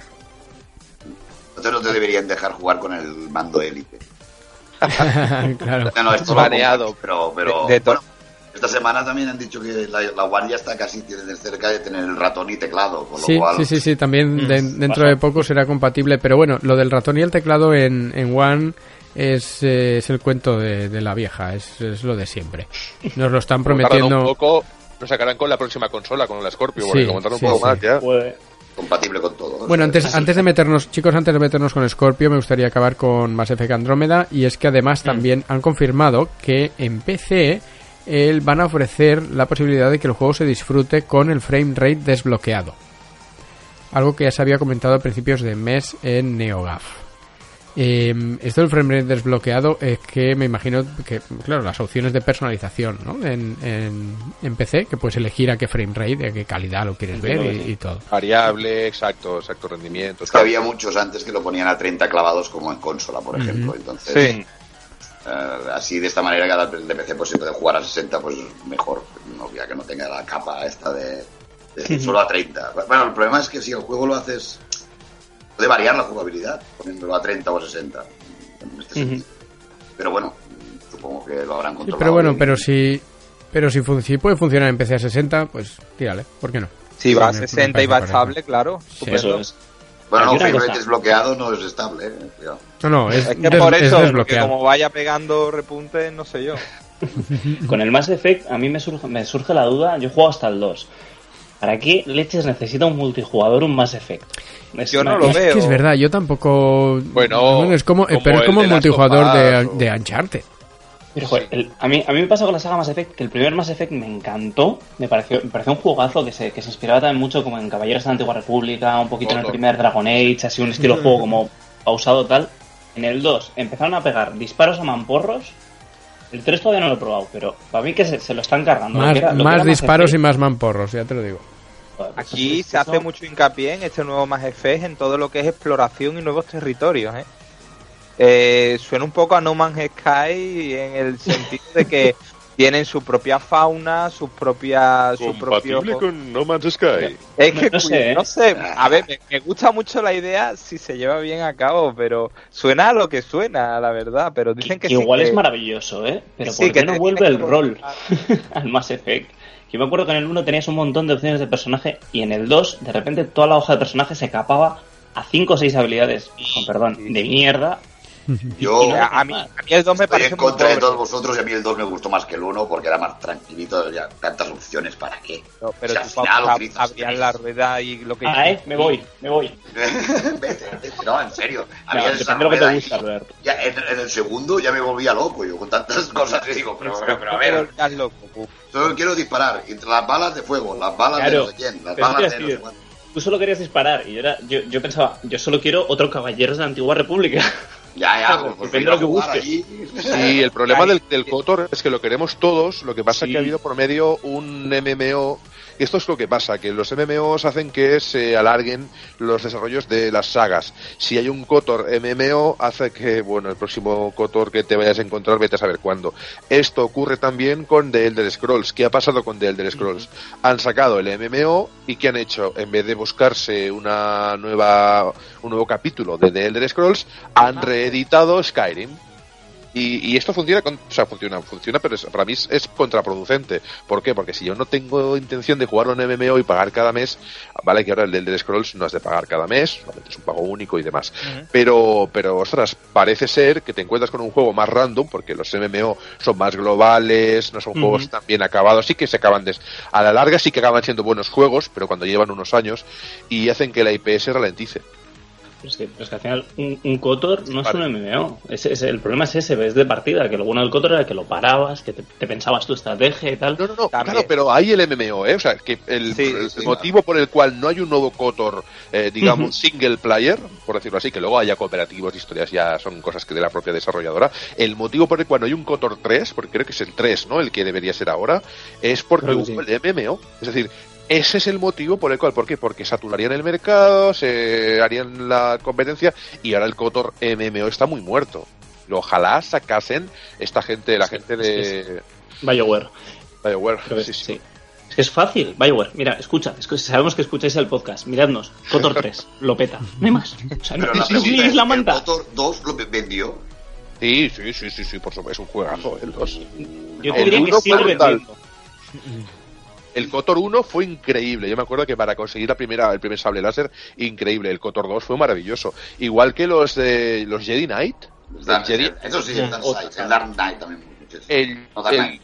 el- era el Jedi Knight Jedi Academy, para mí es el mejor juego para hacer tus virguerías, llevar el tipo de sable de láser que te apetece. Luego había servidores online donde te juntabas Sí, con sí. otra gente en plan rol, es decir, aquí se ponía, ¿eh? Chatear solo en plan rol, no digas nada tú, y te enseñaban a jugar y tal cual, y bienvenido, no sé qué. Y luego había momentos de pelea en el servidor, era brutal. El, eh, aún existe el juego en sí, lo puedes Y encontrar en el el. LAN también, si no me equivoco, creo que, creo que era el de, no sé si el Jedi Academy o el Jedi Knight, era, era brutal el LAN El para Dark jugar en los Forces, el Dark ciber. Forces, era el primero. Es increíble, o sea, los juegos de Jedi y sobre todo los spin-off han triunfado muchísimo. ¿Por qué? Porque no están tan encadenados a las sagas que se inventa Disney de, de Star Wars y, y pueden buscar esa libertad. Disney. Hombre, hombre, sí, sí, no, en las películas, la- el guion de las películas eh, nada tiene que ver con todo el universo expandido y ni siquiera han tomado ninguna referencia. Eh, si leéis algunos textos de internet, eh, Han Solo y Leia tenían tres hijos, Sí. pero sin embargo en Disney tienen uno. ¿Por qué? Porque es el universo expandido, es libros que se han inventado y ahora de la verdad la tiene Disney, el guionista contratado para hacer, que está bien, oye, que yo creo que al final mm, lo más sencillo es lo mejor. Pero en cuanto a videojuegos, el hacer un Kotor te da toda la libertad de estar en, un, en una franja temporal totalmente despegada de, de las historias que conocemos todos en el cine, y eso te da libertad absoluta para crear y crear historias, personajes, cómics asociados y de todo. Se nota que me gusta Star Wars, ¿no? Sí, no, sí. Un poquito, ¿eh? Y es que el Cotor fue y es un juegazo. Yo creo que todavía se puede disfrutar. Es como, como el Sí, de sí. Uno de esos juegos que no, que da igual cuando lo cojas, que tú juegas y te diviertes. impresionantes, son juegos que son alucinantes, además toda esa esencia y que no vas a leer ni un Han Solo, ni un Luke, ni nadie porque no existían, porque es miles de años, unos mil años antes de hecho de, de las sagas que, que conocemos ahora y eso es brutal, te da la Pero sí libertad que, sí que hay una, la fuerza. pero sí que hay una historia en el universo expandido de Luke Skywalker, ¿no? Que, se- que al final se hace Sith. Sí, sí, porque se hace discípulo de un de- del clon de Palpatine. Mm, O sea, imaginaros, aquí hay mil aventuras, incluso voy a soltaros un spoiler guapo del universo expandido, y es que Chihuahua moría. No os preocupéis, porque en la saga original, en la que sale en Disney, que esta es la genuina, aunque sea más nueva, pues Chihuahua sigue vivito y coleando. Pero, pero había mucho más dramatismo, ¿no? En, la, en, la, en el universo expandido había unos personajes que se llamaban los Yuzhan Bong, ¿de acuerdo? Que eran ajenos a la fuerza y que se automutilaban, tenían partes del cuerpo mutiladas, incluso se quemaban partes del cuerpo, ojos y demás, eh, como, como ejemplo de, de fuerza, y que con biotecnología, además una biotecnología bastante repugnante, iban eh, inundando y machacando pues los pueblos de este universo, ¿no? Y, era muy interesante, eran muy difíciles de ganar, los Jedi no podían usar la fuerza contra ellos porque son ajenos y, eh, em- empleaba un... o sea, o obligaba a los Jedi a inventar cosas nuevas y todo eso se asociaba a la nueva Academia Jedi y demás. Es decir, toda la evolución de los libros de la, del universo expandido es mucho más rico que las películas. Las películas van por otro camino, se usan el gui- típica, lo que es la triquiñuela de guion de los misterios. Y si queremos ya os explicaremos por qué Luke está por aquí y por allá. Universo expandido, chicos, leerlo. Capaz, ¿te has dado cuenta que como muera Chihuahua, nos queman el podcast? Sí. No, no, pu- puedo decirlo con total seguridad de que, de que lo que es el universo expandido nada tiene que ver con las historias de, de Star Wars ahora mismo. En fin. Y videojuegos, queremos más videojuegos de Star Wars, por favor. Sí. No solo los merchandising, por favor, no solo los Lego, no solo, por favor, sacarnos videojuegos de Star Wars spin-off. Yo quiero ser un Jedi de, de un planeta perdido, eh, que soy afín a la fuerza, y, y oye, y aunque sea mil años antes, no me importa. Muy bien. Ahí había uno en desarrollo, ¿no? De, de la, la que era guionista de Uncharted. pero no se ha sabido nada más de esto. Es decir, salió Mori y. No sé. No sé quién lo lleva, quién lo está No, no, lo llevo. Hostia, sí, ahora lo miro, ahora lo. Pero este tenía pinta de ser aventura, era una aventura así para un jugador y tal. No sé. Muy bien. toda la pinta de que haya sido bloqueado por la salida de las películas, básicamente, ¿eh? que esto pasa mucho. Sí que es fácil. Ahora están muy centrados en todo el marketing de las películas. Exacto. Estás saliendo un videojuego de Jedi y sale toda la trilogía ahora mismo nueva y te dice Disney, hola, buenos días, paren esto, por favor, y ya veremos cuando vuelve a retomarlo. Y ya está, seguramente sea eso. Claro. Bueno chicos, vamos a hablar eh, pues un poquito de la nueva Xbox Scorpio porque se han dicho varias cosas esta semana eh, por parte de Phil Spencer que a ver, a ver, a ver, que cada vez que habla pues sube un poco el pan. Una vez más Phil Spencer ha utilizado su cuenta oficial de Twitter para responder a los usuarios que le preguntan acerca del futuro universo de Xbox, cuya próxima parada será Project Scorpio, la nueva consola. Hará acto de presencia en Los Ángeles entre los días 13 y 15 de junio y parece que el catálogo de juegos del potente sistema contará con unos cuantos títulos de gran envergadura. Eh, Spencer, Spencer en respuesta a la pregunta de un seguidor decía que sí, le gusta el line-up de juegos que llevarán a la feria Angelina. Si, hacemos caso a sus palabras del pasado, donde aseguró que se querían centrar en nuevas experiencias, no sería extraño que Project Scorpio debutase a finales de año con alguna nueva propiedad intelectual, algo que ya supo hacer con grandes resultados tanto en Xbox como en Xbox 360. Además, también el señor Phil Spencer, eh, lo habréis leído esta semana, ha recomendado que no reservéis Project Scorpio hasta que no veáis los juegos y hasta que no veáis lo que hace. Lo cual me parece muy honesto. A ver, muy honesto también es una técnica de marketing, ¿eh? O sea, Sí, sí, sí. mira, mirar qué honesto soy. ¿Sabes? Qué Pero- buena persona, ¿eh? Sí, Sobrado, sí. un poco sobrado, Soy, campechano, soy Phil No queremos ni Spencer. ganar dinero con esto. Claro, ¿eh? Ni soy ganar. Phil Spencer. Nos la están regalando, sí. Es así. Para ¿Se vosotros, jugadores, Scorpio? que conocen. ¿Se llamará Scorpio o no? O sea, No, no, no, no, No, sé, parece ser... eh. Os envié, os envié un montón de datos por el, por el WhatsApp, pero a ver, habéis hablado un montón esta semana en el WhatsApp y lo habré perdido. A ver. hubo, hubo un montón de, de rumores de, un insider. Eh, a ver si lo encuentro, creo que está aquí. Aquí está. Eh, Project Scorpio con 7 teraflops, según un insider anónimo, y entre 499 y 599 dólares Sí. lista para vender justo después de la conferencia L3, así como pasó con la Xbox 360 Slim, que dijeron, bueno, pues es esta y la podéis comprar mm, en 15 minutos. Si miráis debajo de vuestra silla tenéis una Slim para vosotros, jugadores. es así, lo hicieron, lo hicieron así a los asistentes, les regalaron una. Pa- parece ahí como si pudieras sacar de ahí abajo una, ¿no? Un salvavidas o algo. Tienen debajo ustedes. Scorpio no cabe, ¿eh? O sea, No, no, no, no, no creo, no creo. Les sí, dirán, estáis sentados sobre una. que parece que al final parece que al final le, le querían meter 7 teraflops Eh, vamos yo no sé cuánto ocupará un teraflop No nos caben. El resto van fuera, en una bolsa. Tendrá una peana para poner la consola, igual que la de Nintendo. Para poner según según este mismo insider anónimo en febrero las third parties recibirían los kits de desarrollo y empezarían a producir Xbox así a secas que es como parece que se va a llamar finalmente. Xbox eh, en el mes de marzo se empezaría a producir, se empezaría a fabricar para que esté lista para la venta, o sea, distribuida y todo el rollo para el mes de junio, para mitad de junio. Ah, y con 13 gigas de RAM. Eso es lo, los- lo último que se ha comentado. Y bueno, pues desde Microsoft están bastante confiados, eh, están apostando bastante por esta, esta nueva Los super juegos van a ser los mismos, ¿no? Para los la, la juegos One, que- van a ser exactamente los mismos. Evidentemente van a haber, van a haber juegos eh, adaptados y juegos exclusivos ya de, de aquella consola, porque evidentemente la potencia es muy diferente, pero los juegos que ya tenemos en Xbox One sí que servirán para, para Scorpio. Además, Es compatible, es, como si fuera retrocompatible. Sí, sí, sí. Además, Xbox One seguirá recibiendo juegos tras la llegada de Scorpio. Eh, sigue Phil Spencer sigue manteniéndose en contacto con los fans a través de Twitter, de Twitter como hemos dicho antes. Tanto es así que ha confirmado hace poco que Microsoft seguirá apoya- apoyando tanto a Xbox One como a Xbox One S tras el lanzamiento de eh, Project Scorpio. Ha dicho textualmente Xbox One y One S serán consolas con soporte durante muchos años. Decía Spencer en un tuit a la pregunta de un usuario sobre el futuro de ambas consolas tras el lanzamiento de Scorpio y la posibilidad de quedarse obsoletas.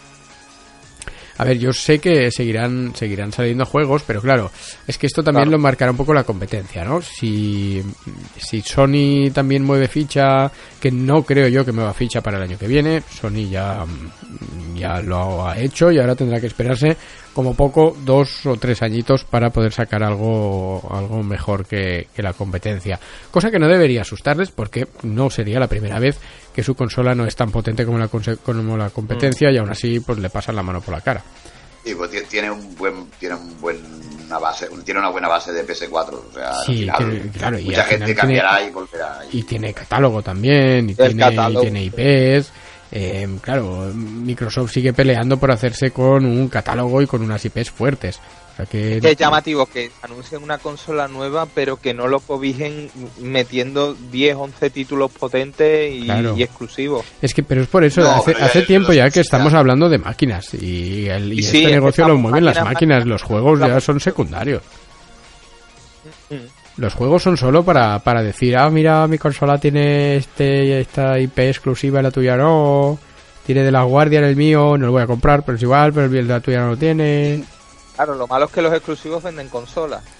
Sí, claro, es, es así. Y, Y, hay otra, son- y- otra cosita que os quería comentar. Estamos presenciando ya, y, y se ve muy claro, la muerte de las generaciones. Ya no hay generaciones. No, no, por supuesto, ya no, ya no hay Ya- generaciones. Se han partido las generaciones por la mitad y esto ya se ha acabado. Esto. Simplemente mejoramos equipos, avanzamos y esto es PC componentes y adelante, vamos. Sí, sí. bueno, es, es- es los móviles, o sea, han cogido el modelo del móvil. Sí, O sea, al final, tus juegos, los juegos del, del Samsung 6 van en el 7, ¿sabes? O sea, van menos, tiran menos, pero ya está. Hasta que no va y te compras otro con móvil. Pero están bastante estandarizados los, los juegos de móvil, ¿eh? No hay grandes virguerías, las hay, ¿eh? Lo que pasa que, o- lo que ocurre es que, que, bueno, que en el móvil es más normal que cada dos años te cambies de móvil sí o sí. Pero vale 800, bueno, o sea, mi móvil vale más que la consola. Sí, no, no, claro, claro. Claro, tiene que ser así. Al final es esto, que los precios de los móviles son una barbaridad, si la gente los cambia cada año y las consolas le dicen a la gente que se compre una cada dos años y se vuelve loca. No sé, yo creo que el mercado está cambiando y lo- nos gustará o no.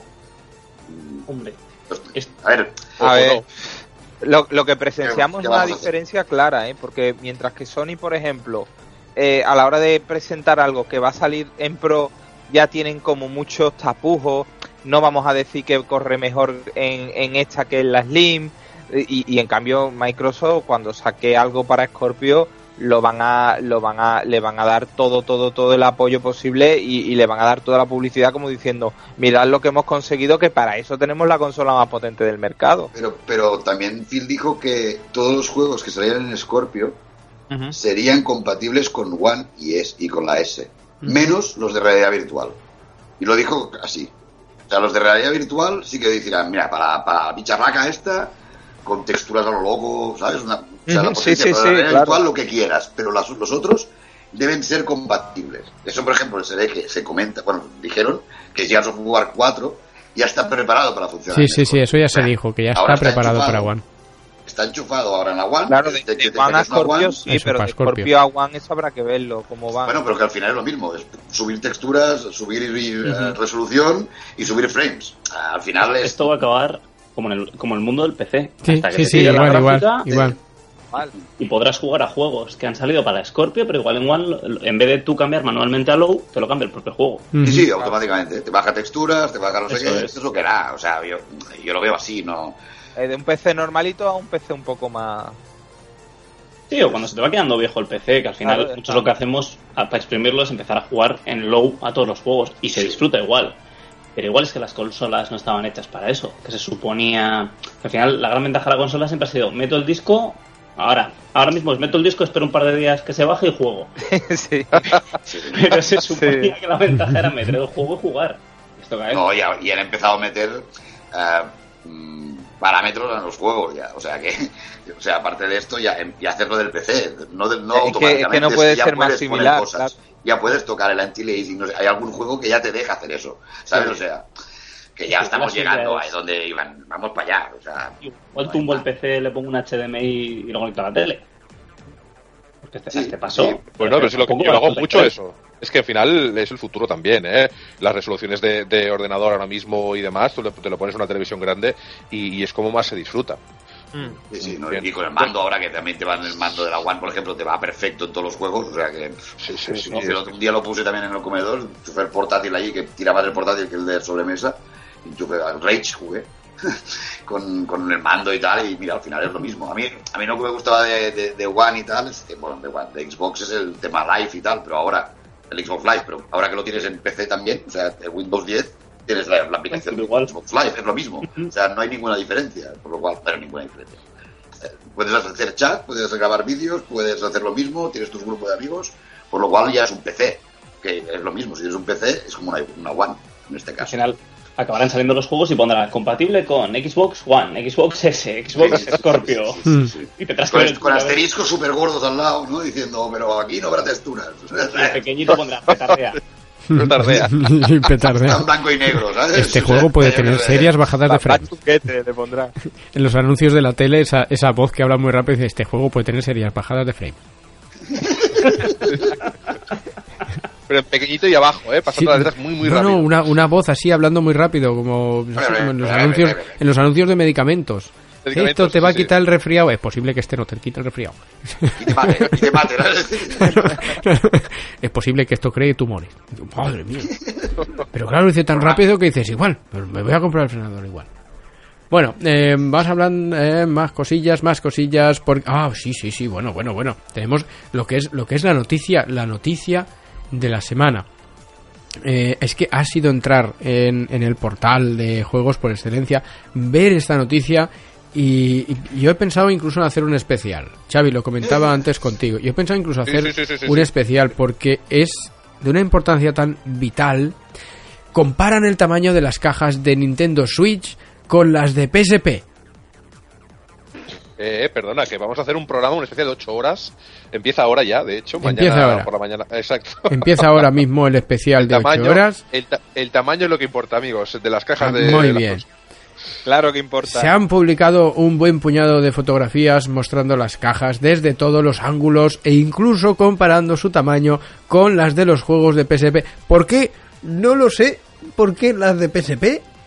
No, Habrán contratado un matemático y todo para calcular ahí no entiendo. No, la en- densidad, la altura. no entiendo Ah, por qué las de PSP. ¿eh? Pero bueno, así las cajas de los juegos de Switch son algo más pequeñas que las de la primera portátil de Sony, que está muerta y enterrada de hace años, y de un grosor más contenido. Esta es la noticia.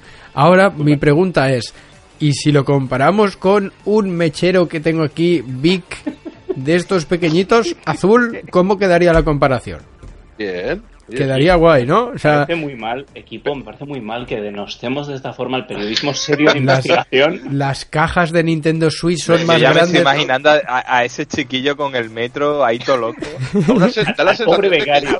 es como la de mi PSP. Wow. Da la me sensación de trabajo. Las ¿Qué le mandamos cajas- al becario? Ojo, Que mira, la noticia, noticia en exclusiva, Radical Player siempre al lado de, de, pues de esto, de las de las noticias, siempre al lado de lo que de lo, de lo Siempre que de lo que importa, siempre al lado de lo que importa.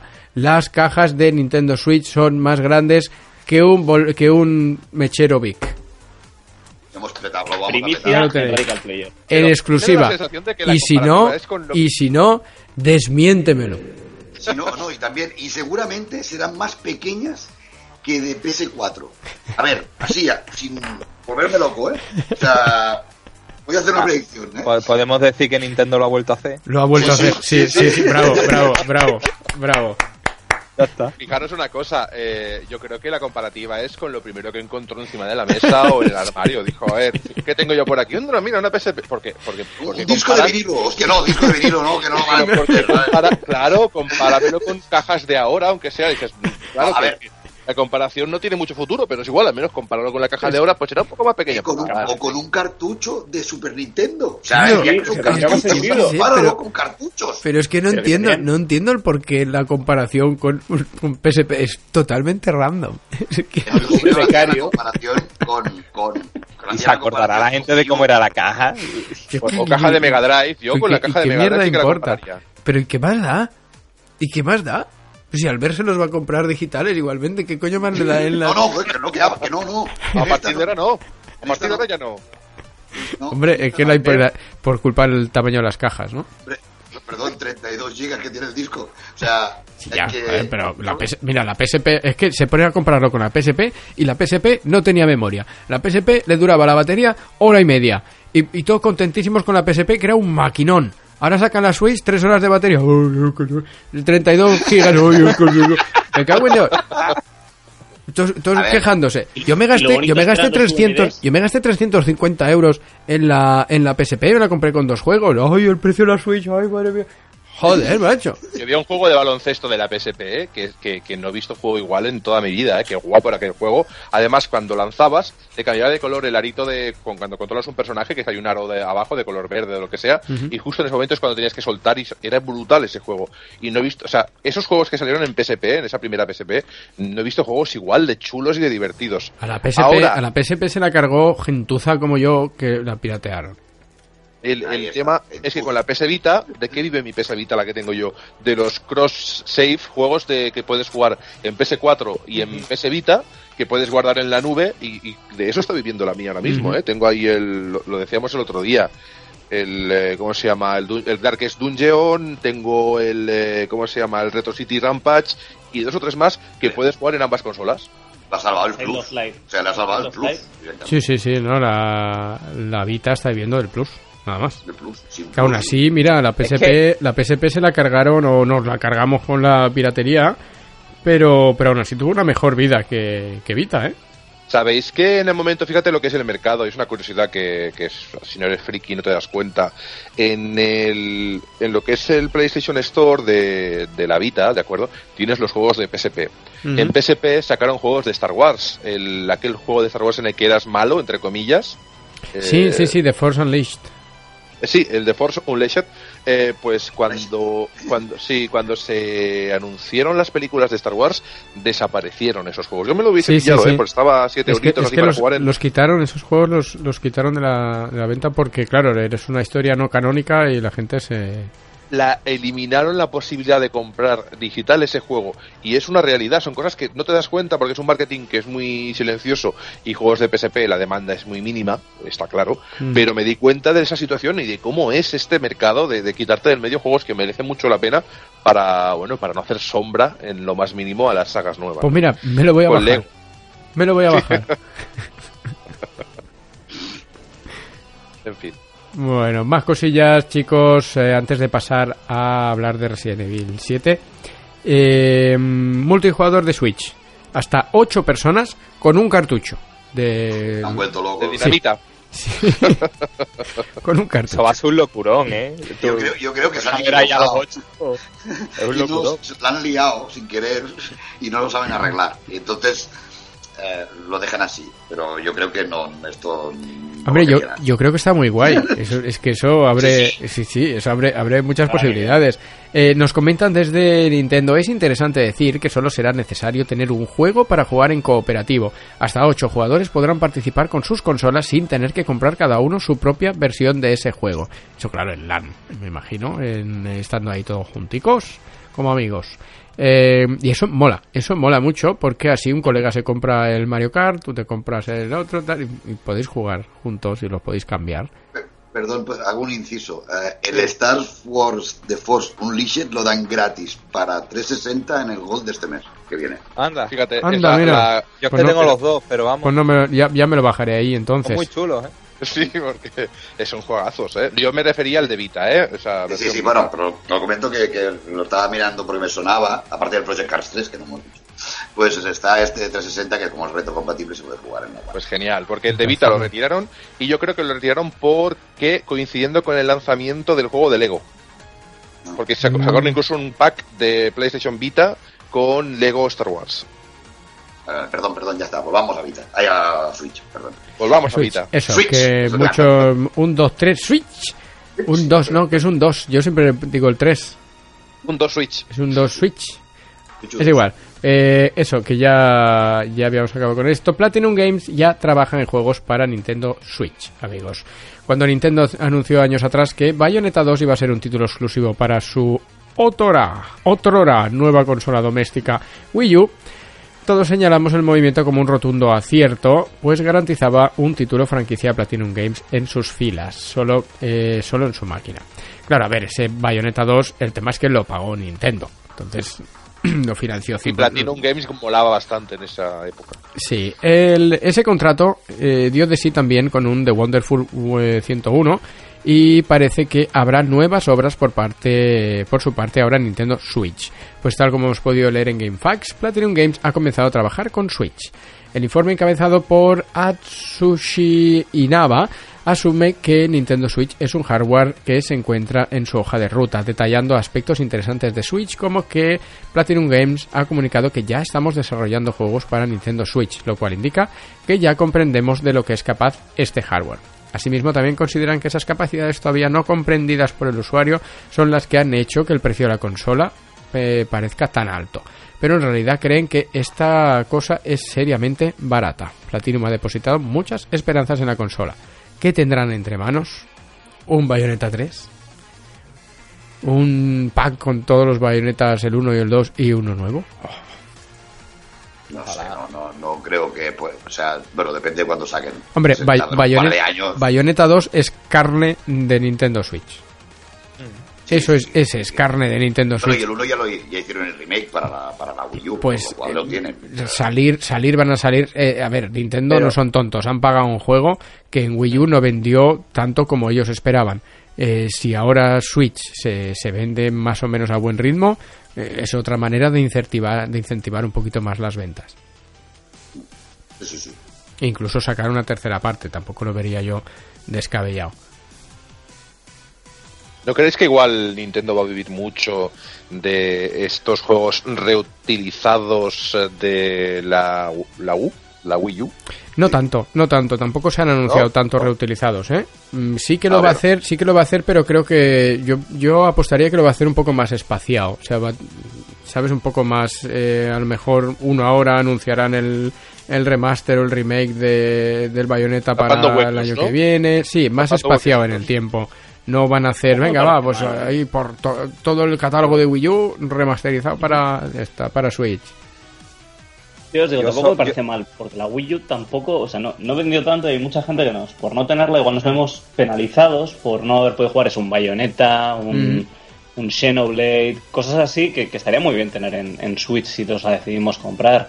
Al final, mientras lo hagan con un poquito de respeto y no sea como la fiesta de Play y de Xbox cuando salieron todos los remaster aquellos, los remakes y toda la fiebre aquella que No, hubo, la, porque la no había de. Sony, eh, principalmente. Pu- puede lo Sí, porque un mi- festival, Microsoft. Microsoft lo cortó un poquillo todo ese tema haciendo la- lo de la Claro. retrocompatibilidad. Su propia retrocompatibilidad. Eh, Es Sony el que el que ha abusado del HD, pero vamos, de una manera grotesca. Y que lo hará con la Pro, o sea... no- Perdón, Xbox. ya, somos es una que- banda. Es que, son- es que de- fija- fijaos, fijaos que Sony está remasterizando por tercera vez, o no por segunda vez, los mismos juegos. Ahora para Sí. Pro. Jorge, yo he pagado tres o cuatro veces ya por el Final Fantasy VII. PSP, Play 1, PS Vita. Esto, esto es Square Enix, ¿eh? Eso métele la culpa a Square Enix, que también vaya unos, que llevan desde el 2 al, al 3 del Kingdom Hearts ese llevan 8 ocho, juegos. verdad. 2,5 lo puedes comprar re remaster, ¿eh? es como al cuadrado ya, ¿eh? Están locos de, re- de re- remaster, sí, sí. Se tiene que ver, eso se tiene que Vamos, eso, eso tiene que ser ya real. Esos son actores reales ¿Cómo ya. se tiene que ver eso? Los poros, los poros. A ver, ah, una cosa, ¿habéis visto el... el, eh, el re- bueno, no, hacen un parche para Pro del Skyrim? No, del Skyrim no. No, no, del, del Fallout 4. Mm. Y si lo quieres, el parche son 58 gigas. Fua, ¡Guau! fua. Porque son las texturas su- subidas de, de- de resolución. Ajá. O sea, el juego debe Es- ocupar Todo el juego, claro. 10 gigas directamente. 58 gigas, o sea, eso. Madre ¿Y, y en horas cuánto es? En, en horas. bueno, escucha, este- este- en horas uno te sale a un par de gigas por hora. O sea, a ver, está bien. Pero.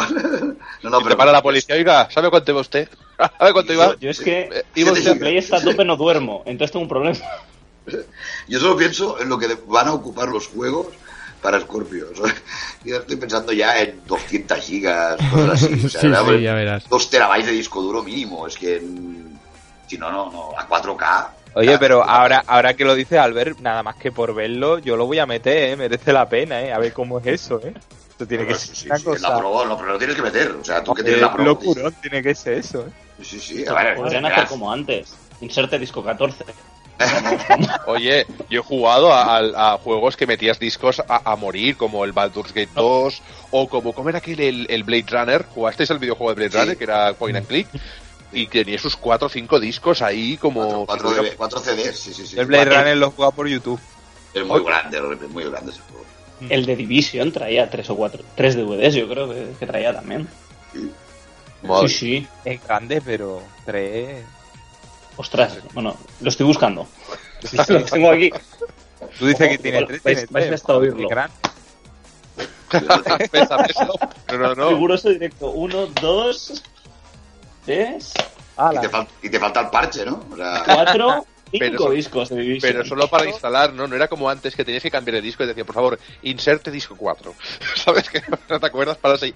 Cuando tú pasabas de, a, a fases más avanzadas del juego, de, por favor, inserte el disco 3. No, sí, no, claro, era, este era para la instalación. Pero, Sí, sí. pero antes tenías que cambiar el disco jugando también, ¿eh? O sea, me acuerdo que tenías que cambiarlo literalmente. El Final Fantasy, sí. por ejemplo. Sí, sí. sí, Final Fantasy, ¿verdad? Bueno, me muteo para volver a meterlos. Se va a tener que comprar una carreta de estas grandes. Ya digo yo, digital. De las de almacén. Madre mía. Bueno, sí, más sí. cosillas, chicos, porque fuentes chinas aseguran que Nintendo lanzará juegos en Nvidia Shield. Em, yo, no, no, yo no lo creo, ¿no? La relación entre Nintendo y, y Nvidia es cada vez más estrecha tras conocerse este pasado verano que sería Nvidia la encargada de desarrollar la GPU de Nintendo Switch con una versión custom de la Tegra X1. Ahora hemos conocido a través de fuentes chinas compartidas por el analista, el analista Zugex que Nintendo se encuentra desarrollando juegos para el dispositivo estrella de la firma americana Nvidia Shield. Este reproductor multimedia barra consola que cuenta con su propio mando y está comercializado tanto en Japón como en Occidente recibirá títulos como New Super Mario Bros., lo cual abre las puertas al catálogo de por lo menos Nintendo DS en un terminal como este. Dicho sea de paso, esto también confirma que los juegos de Nintendo DS se adentrarían en un entorno Android, pues Nvidia Shield funciona con este sistema operativo. A falta de confirmación oficial, esto es lo que sabemos hasta ahora. ¿Queréis vosotros que, que se pondrán, eh, que, que pasarán los juegos de Nintendo a Nvidia Shield? No, Son fuentes chinas piratas, básicamente. Improbable. yo es que lo, yo lo veo, Improbable. yo lo veo improbable también, ¿no? Porque sería como escupir para arriba, o sea, te va a caer, te va a caer a la cara, tío. Y Tú tienes No, una, pero muy tien- cara la Shield. eh. Claro, pero aparte que sea muy cara o sea muy barata, eh, Nintendo está sacando una máquina con características por lo menos similares a, Nvidia, competencia. a Nvidia Shield. Bueno, Claro. No puedes compartir cuando- tus juegos. Nvidia dijo, vale, te vendo la tecnología, dijo, pues no voy a vender ni una Shield más. No, es que no la van a Y meter. Y no vendían ya, así gano dinero, ¿sabes? O sea, básicamente, entonces... Y mira que la consola es chula, lo que pasa que, ostras, es un trasto carito, ¿eh? No sé. No sé, a ver, no tendría mucho sentido. Ya sacarán lo de móviles y son equipos diferentes y no son ni los mismos juegos que podrían llegar a hacerlo. Por lo cual. Nintendo quiere vender Switch a, a casco porro, es lo que quiere hacer. Sí, sí, no, Nintendo quiere vender Switch y Nintendo debe vender Switch. Debe, Pero bueno, debe. vamos a cambiar radicalmente de tema, chicos, porque comenzamos a hablar de Resident Evil 7, juego del que quiero que me habléis un poquito. Eh, yo tengo algunas impresiones de, del eh, eh, Titanfall 2, que ya algún día, si eso, lo, lo acabaré. Pero no tiene ganas de hablar, ¿eh? Lo acabaré, lo Tiene acabaré. lo- impresiones. tengo impresiones, Impresiones. tengo impresiones y... Bueno, va, venga, va, ahora lo hablaremos. Eh, Resident Evil 7, chicos, que ha destronado a Grand Theft Auto 5 aquí en el Reino Unido. Eh, ya sabéis que la lista de ventas aquí en el Reino Unido pues es un poco reflejo de, de lo que se está vendiendo a nivel mundial. No sé exactamente por qué, pues será porque aquí se vende más o no, no lo entiendo. Pero bueno, siempre se coge como referencia la lista de ventas de aquí del Reino Unido. Y tenemos eh, con el número 20, bueno, del 20 al 10 vamos a nombrar, voy a nombrar solo los más importantes. Vamos con el 20 cerrando Guitar Hero Live. Eh, en el 18, eh, Minecraft Xbox Edition, que todavía sigue, sigue ahí vendiéndose, ¿eh? Pokémon Sol en el 16, Final Fantasy 15 en el número 15, te- em, Overwatch, que sigue en el número 13, Mafia 3, que se mantiene en el 11, Step, que está en el número 10, Eh, Yakuza 0, que ha entrado en el número 8. Battlefield 1 ha caído hasta el número 7. Rocket League en el 6. En el 5, Call of Duty Infinite Warfare. En el 4, FIFA 17. Este FIFA siempre está entre los tres primeros. No, no. Bueno, es porque Kingdom Hearts HD 2.8 Final Charter Prologue. ¿Lo he dicho bien? ¿Lo he dicho bien? Sí. Vale. Está en el número 3. Grand Theft Auto 5, que ha caído hasta el número 2, dejando el sitio de honor para Resident Evil 7, que ha venido pisando fuerte. ¿eh? Además, un juego que tiene incluso un guiño a Stephen King. Eh, tal como ha descubierto un usuario en los foros de Vandal, Resident Evil 7 esconde una interesante curiosidad que será el agrado de los lectores de Stephen King. En concreto, el usuario ha encontrado una referencia a la novela 1408, uno de los relatos de, de, este famoso escritor publicado originalmente en la compilación de cuentos Blood and Smoke. Yo vi la peli de 1408, la cual se llevó posteriormente a la pantalla, ves, con Samuel L. Jackson y John Cusack como protagonistas. El mensaje que se esconde en eh, Resident Evil 7 es este, 1408, eres el siguiente. En el relato de Stephen King, un investigador queda atrapado en una habitación, pero consigue huir tras quemar toda la sala. Sin embargo, en el juego de Capcom nos encontramos con un cuerpo que no ha sufrido la misma suerte que el del relato de Stephen King. Resident Una pregunta, 7... ¿me has explicado el relato? Eh, no, el, bueno, sí, más o menos, pero es que pasan, pasan muchas más cosas ahí Ah, en vale, ese vale, relato. vale, Pasan muchas más cosas. Eh, miraros la peli, la peli no está mal del todo, esta de 1408. A mí me, me gustó. Pero bueno, siempre es bonito que en estos en este tipo de juegos que comparten temática, ¿no? Eh, te hagan te hagan ese tipo de, de guiños. Y, y bueno, chicos, me, habladme un poquito de, de Resident Evil 7. Que, que, ¿Qué tal? ¿Quién lo ha jugado del equipo? No, lo- estabais jugando, ¿no?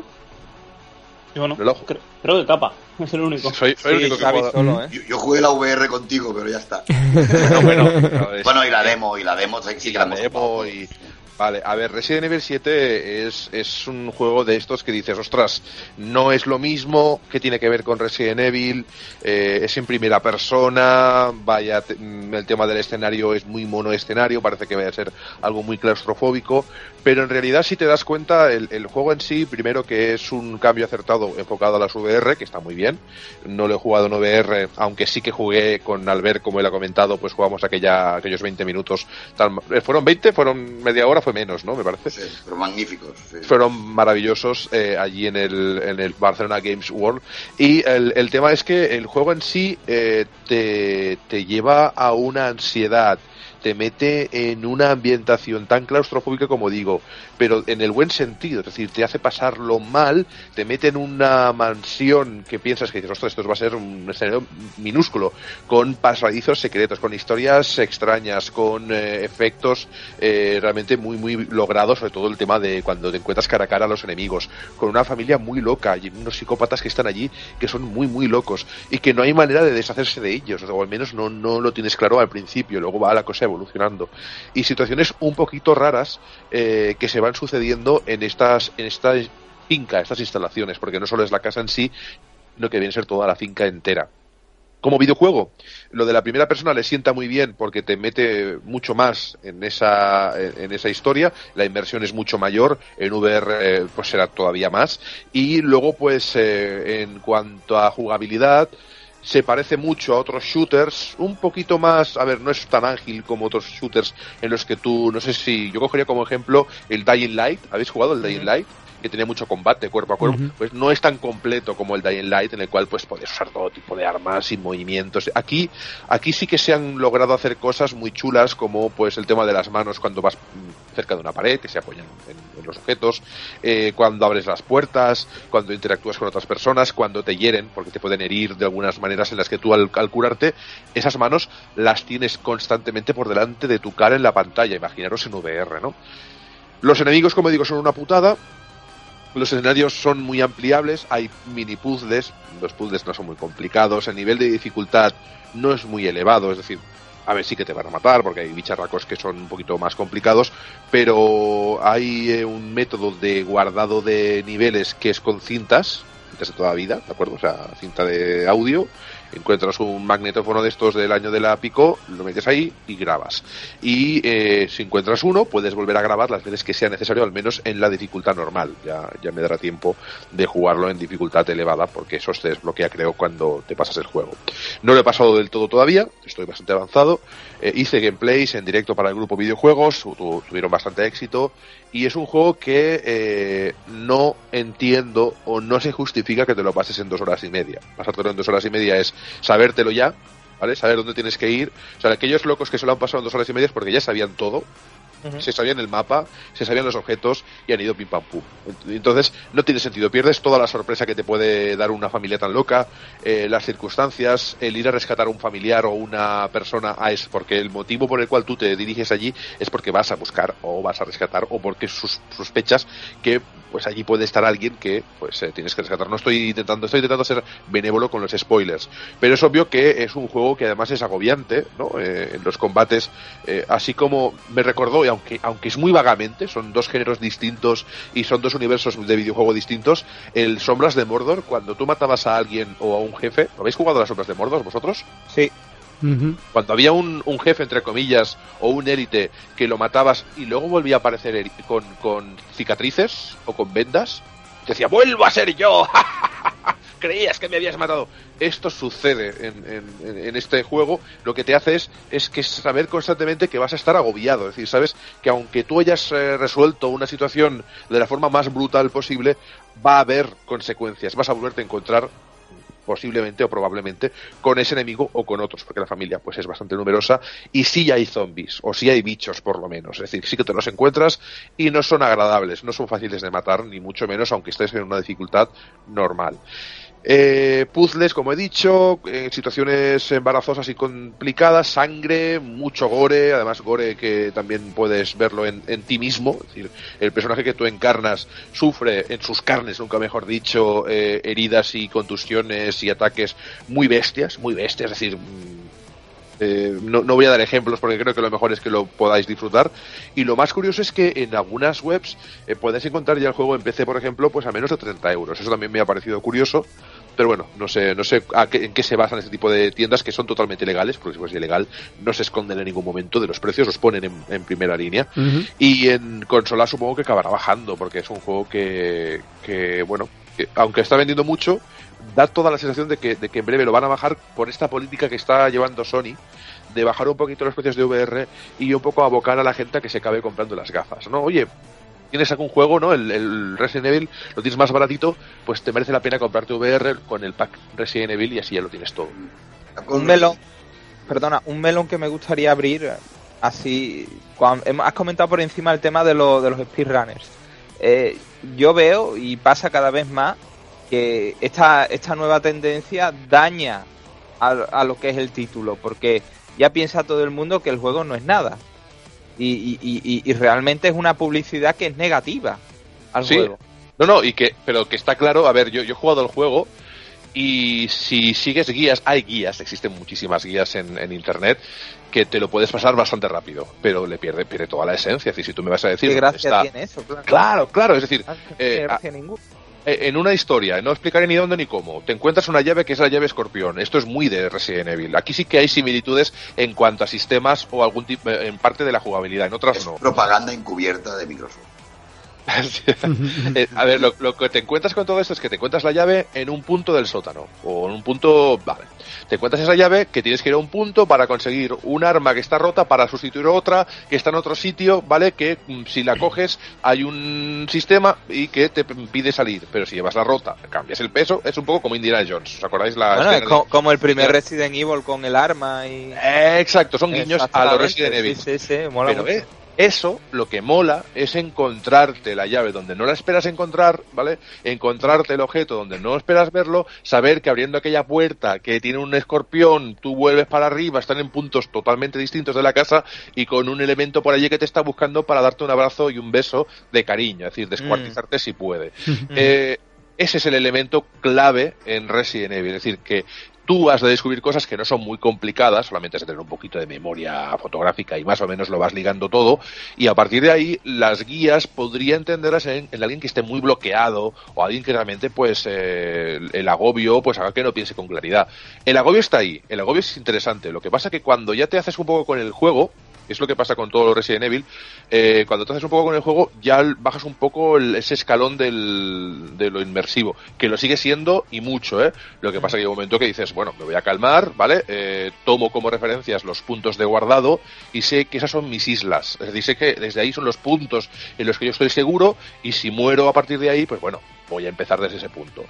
Hay que tener en cuenta eso, si tú guardas, ¿de acuerdo? Mm, cuando te matan, empiezas desde donde guardaste. Si has avanzado mucho y no has guardado, el juego, si tú sigues jugando sin quitarlo, te mantiene un punto de guardado automático a mitad de camino. Eso está bien. Esto significa que si yo llevo una hora después de haber guardado y me mata el bicho de turno, no voy a perder una hora, voy a perder el, el- el último punto de carga, ¿de acuerdo? Que es donde me- el, el juego me lleva. Si yo, listo de mí, apago el juego y me voy, ¿de acuerdo? Sí que voy a perder esa hora. Es algo que debéis tener en cuenta si lo jugáis, ¿vale? Es decir, si yo he guardado, eso está seguro. Pero si yo llevo una hora y media, dos horas sin guardar y sigo jugando, jugando, jugando y, y me muero, van a eh, recuperar el punto previo a esa escena, pero si lo apago sin guardar, se acabó. Esa hora o dos horas la perdemos. Detalles, no sé si queréis preguntar alguna cosa concreta que os pueda explicar. ¿Está, Sí que es está verdad- relacionado con los demás Resident Evil o es, es Sí. algo así totalmente Sí. random? No, sí, pero sutilmente. Eh, explico dos cosas. Eh, te respondo primero a ti y luego explico lo que quería decir. En cuanto a la relación con los demás Resident Evil, eh, hay algo ahí, ¿de acuerdo? Hay algo ahí que te muestra que esa gente no está bien y que obviamente allí hay algo, ahí está ocurriendo, están pasando cosas. ¿De acuerdo? Sin romper o sin, sin soltar spoilers, eh, aquí sí está relacionado con, con Umbrella, de alguna forma, ¿de acuerdo? Y parece ser que ahí se están produciendo historias muy relacionadas. Umbrella, al fin y al cabo, lo que hace es experimentar genéticamente con Mm. productos y con cosas. Entonces, obviamente, eh, si tú te encuentras gente que está muy pirada y que realiza proezas físicas que tú mismo no te puedes ni llegar a creer, entonces te das cuenta de que ahí está pasando algo. Ahí hay algo. Al menos- un caldo de cultivo, ¿no? A, a nivel científico. Pero obviamente los detalles, el por qué, cómo, cuándo, esto lo vas a ir so- solucionando, lo vas a ir encontrando a medida que avances en la historia. Y aún así habrá cosas que quedarán un poco en la oscuridad. Pero está bien. Sí que hay mm, detalles de Umbrella, Pero eh, no se cita ningún otro Resident Evil. Es como un spin-off dentro de ese mismo universo y como Umbrella es una multinacional que está en muchos países o en muchas eh, historias, en muchos eh, ámbitos, pues eh, puede salpicar este también. Es decir, cuando tú tienes eh, juegos en los que se te revela, porque Resident Evil no, se, no, no ocultaba esto, eh, que hay eh, pues laboratorios en los que se creaban zombies o super zombies o se experimentaba con humanos normales, se les inyectaba pues un producto, un potingue que los hacía mutar, pues ¿no? Eh, eh, pues esto extrapolado a ese universo, extrapolado a una casa perdida en medio del bosque, pues puede ser interesante. Eh, alguien lo comparaba con el Resident Evil 1. Mm, yo creo que tiene cosas, pero tampoco. Es decir, eh, sí y no. Bueno, Resident una Evil 1, mansión, una casa. Claro, la mansión, los puzzles en cierta medida, cositas. Bien. cositas, guiños, que eso está bien, Está pero en bien, cuanto a los stars y todo esto, eh, olvidaros un poco. Igual sí que hay alguna relación en, en que alguien tendrá que ver, es el primo de un star o vete a saber. Pero en cuanto a lo que tú, como información, tienes a la hora de jugar, podría pasar perfectamente por un no Resident Evil. Es decir, si tú no Ujú. conocieses la saga Resident Evil, lo podrías jugar igual. Eh, cositas que no me han gustado, por ejemplo, es que hay muchas herramientas o es una jugabilidad muy japonesa. Y los japoneses tienen una cosa que es que, o sea, en, en mi sistema de juego, yo esto se nota mucho, porque yo además tengo ese ojo crítico, que dan los años y las canas, que ves que este objeto es para esto, este objeto es para lo otro, aquel es para aquel, y no me los mezcles. Que llevas una navaja y hay, pues vale, con la navaja vas a poder rasgar una cinta adhesiva.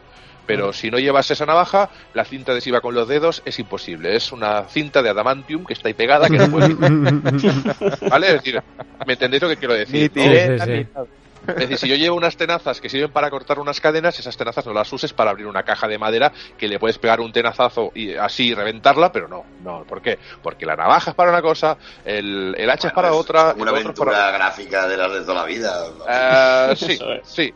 Pero, pero me hubiese gustado un poco más de manga ancha para ciertas situaciones en las que solamente requieres, es decir, eh, hay una situación en la que, en la que yo me volví loco en un primer gameplay de dos horas y pico que jugué, porque digo, hostia, ¿y cómo hay un, hay una opción, hay un, garaje, y dices, ¿cómo puedo yo acceder aquí? Si hay una cinta adhesiva, es decir, ¿por qué no puedo abrir yo esa cinta adhesiva? Si, que yo co- cojo ahora mismo cualquier cinta adhesiva que tenga en mi casa y, hago así y la quito. Eh, vale, pues al final consigues de la forma menos o sea, de la menos, de la más insospechada forma consigues esa navaja, ¿vale? O, o ese utensilio o ese cortante para, para abrir esa, esa caja y pasar a, a otro nivel. Eh, pues bueno, pues está bien, al final pues te, Sí, te puede eh. sorprender, pero es demasiado esquemático en ese aspecto. Es, es muy, muy, jue- muy juego, ¿no? En este sentido es Sí, sí, poco realista y muy juego, por- porque bueno, sigue las pautas de los Claro, es ah, blanco con blanco, negro con negro. No me mezcla aquí grises no hay. Aquí lo que es cuadrado con el cuadrado, la redonda con la redonda. Que Una, veces- preguntita, ¿te hubiera gustado otra ambientación? a ver, creo que es ideal para VR. Entonces, eh, esta ambientación lo hablábamos también el otro día por WhatsApp, eh, compañeros, ¿os acordáis que lo Ujú. comparábamos con otro juego, el Outlast? De acuerdo, que por cierto va a salir el 2 en, en breve, creo que está ya en, en- si no en Gold, está ahí en, ya por salir. Y yo pinta creo guay, que eh, pinta con- guay el 2. comparten muchas cosas, ¿de acuerdo? Igual que lo compartía con PT, con Silent Hills. Comparten muchas cosas. El Outlast tenía más cositas de oscuridad, eso de grabar con la cámara en la- a oscuras le daba un toque mucho más eh, tenebroso. Pero Resident Evil, lo bueno que tiene es que tiene un sonido, o sea, aparte de que gráficamente es espectacular, tiene un sonido acojonante. Es decir, yo estar pasando por un pasillo de unas eh, de, un, de un sótano y de repente lo voy a lo voy a hacer aquí en la mesa, ¿eh? y de repente escuchar en la puerta de metal un pero en, en mi oído reventarme el oído de un golpe de metal de puerta de metal de un puñetazo en una puerta de metal. Abrir esa puerta y no ver nada vale es decir es increíble. Los ruidos en, VR es in- claro claro es decir lo Es mal inmersivo rollero. es mal rollero y es y es entretenido, ¿no? Es decir, que es un juego que, que me lo tomo con calma, de que incluso incluso situaciones que te vas encontrando, a mí me ha hecho mucha gracia, y esto sí que es un poquito spoiler, pero muy mínimo, muy, es un 1%, es que hay una abuela, no sé si habéis visto el vídeo de la intro, Sí. del tráiler, estáis en una mesa comiendo y demás y no comes, ¿de acuerdo? Eh, obviamente mejor no comer porque vete a saber, pero eh, hay una abuelita ahí con una silla de ruedas. Esa abuelita va apareciendo en diferentes zonas de la casa que dices, what the fuck? pero, ¿sabes? Es decir, eh, el piso de arriba, dices, pero si va en silla de ruedas, ¿qué hace aquí? ¿Sabes? Es decir, en una habitación cerrada, y está la abuela y te mira. Pero la abuela no habla, ¿eh? O sea, al menos por ahora. Y te mira y, te, y- y dices, pero, pero, ¿y y qué hace aquí? Y va rotando, es decir, eh, Señora, señora, déjeme en paz. pero, pero es una abuela que no hace nada. En un rato está durmiendo, otro está con los ojos abiertos y te mira, te, te- se gira incluso la, la cara para, para Sa- ver Sabes que eso va a acabar mal, ¿no? O sea, Sí. sabes, ¿no? O sea, Tiene todos los ingredientes. sí, sí, sí, o sea, El romance no acaba, ¿no? Yo No, ruedas no, no. Ya, ya veo Silent Hill el primero y ya me acojoné con la silla de ruedas esa oxidada. Sí. Ya allí ya, ya tuve miedo y paré.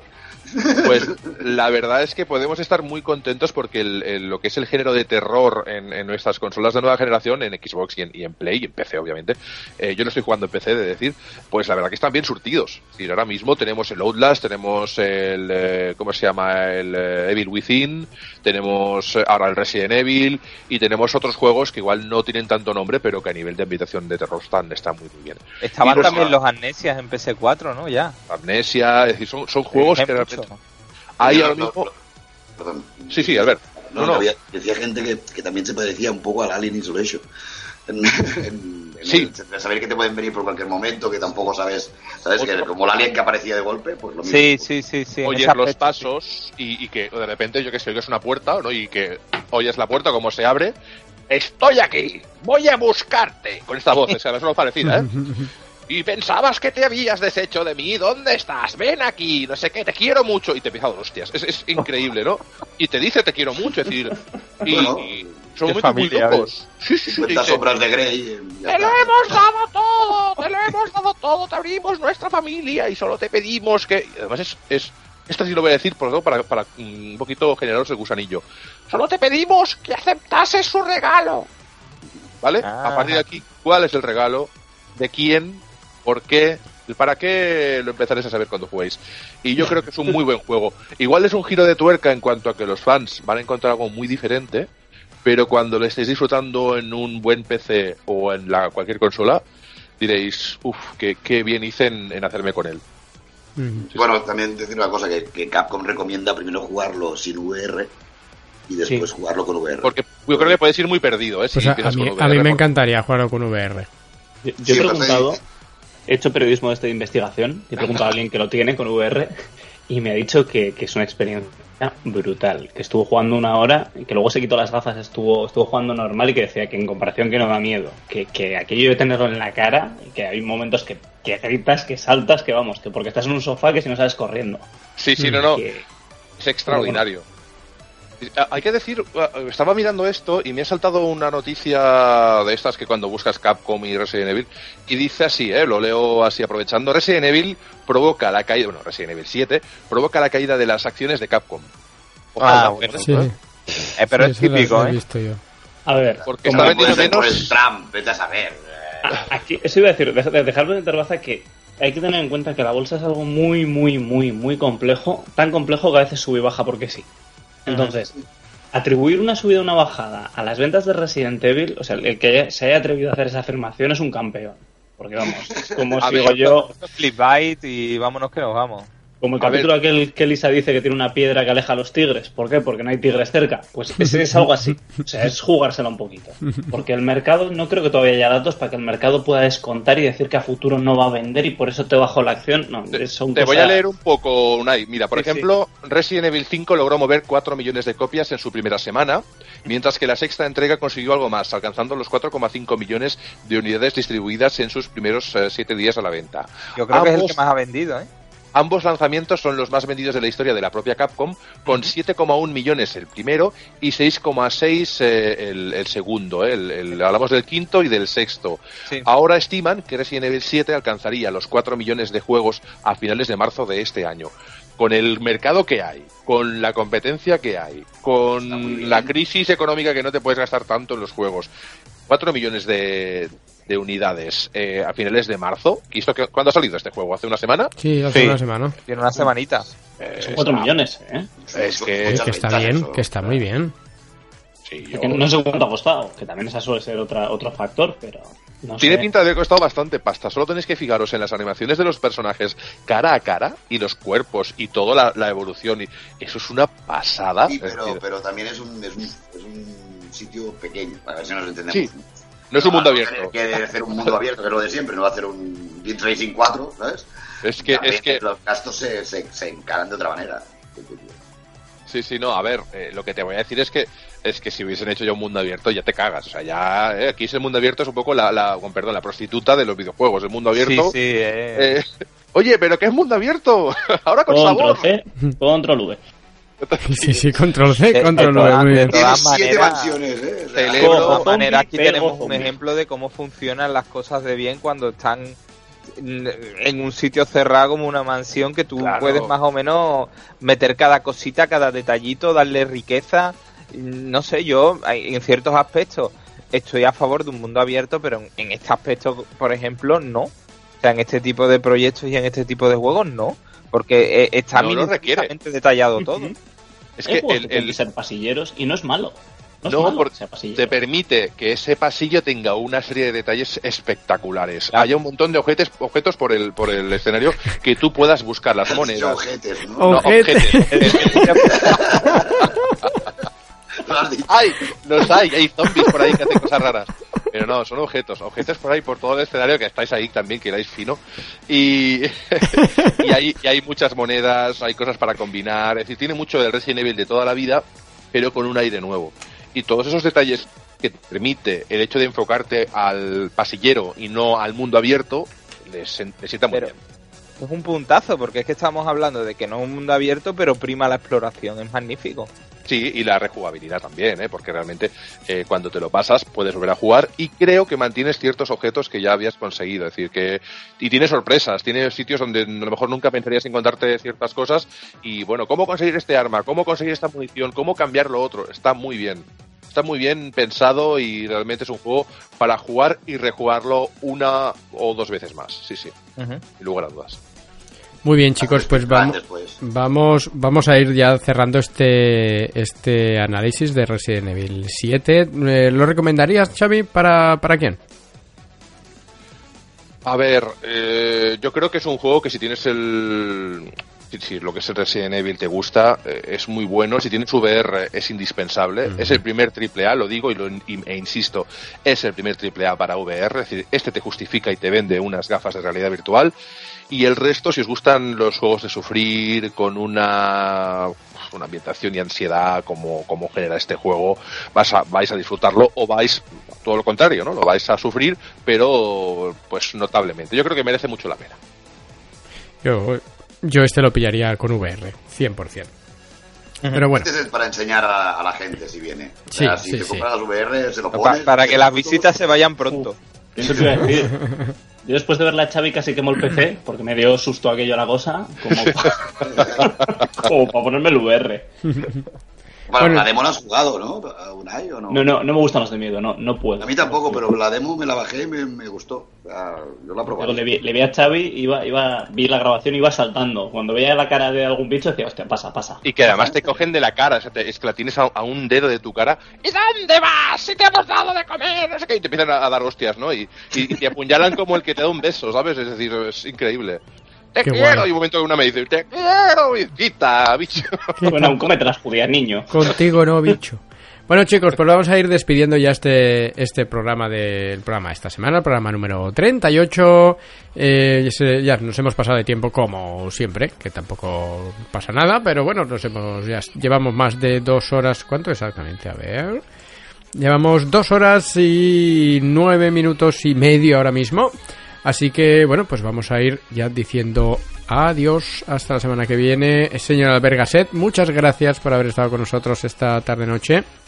Ya sabéis que siempre es un placer y a ver qué nos depara el futuro cercano. Veremos, pero será oye, pues bueno. más cosillas como este Resident Evil 7 no estaría mal, ¿no? Sí, eh, yo creo que des- despliegue, eh, despliegue, despegue ya de una vez la VR. Sí, yo quiero, quiero, así quiero tener que comprarme unas VR. Y que me obliguen, que Sí. diga, hostia, quiero, las quiero tener, ya. sí, quiero tener que comprármelas. Me Es como la Switch. Quiero Sí. que me la vendan del todo. ¿no? El Correcto. gran logro de Resident Evil es que se desmarca un poco de las VR, los juegos de realidad virtual, eh, por raíles. Se desmarca muchísimo porque te puedes mover libremente en el escenario con el mando normal, no te obliga a comprar unas Move y eso es una gran es, un- es una gran opción para Pues los que sí. tienen las VR. Eh, No tengo Move, ¿me hacen falta? No. ¿Me puedo mover libre? Sí. Ostras, pues es, es genial. ¿Para qué quieres Claro. un mundo abierto pa- para, para perder el tiempo? Pues sobre todo, una cosita, abrir neveras. Todas las neveras que veáis en el juego, abrirlas, por favor. Precioso lo que hay ahí. Muy bien, señor, Bonito, bonito. señor Capadocius, muchas gracias por haber estado esta tarde noche con nosotros. Gracias a ti, Jorge, por eh, hacer posible este programa pues cada semana, 38 ya. En el 40 hay que hacer algo, ¿eh? Aunque Sí, sea sí, un en el, almuerzo en el virtual, 40 cerveza en algo, algo, tenemos que hacer, aunque sea programa y luego charla o charla primero y luego programa, algo haremos, al ser Y en el especial. sí. 50 las bodas ya de plata. o la de oro, o la que queráis. Si bebemos cerveza en el 40, en el 50 chupitos de whisky. El Resident Evil. La realidad virtual. La realidad virtual es una mierda. Sería realidad, realidad aumentada. Señor Unai Beitia, muchas gracias por estar con nosotros esta tarde. Tarde Muchas noche. gracias a vosotros. Creo que es el, el quinto o el sexto que hemos seguido. Estoy, estoy de récord, estoy que lo peto. Vaya, vaya, estás que on fire. Feliz de estar con vosotros aquí, como siempre.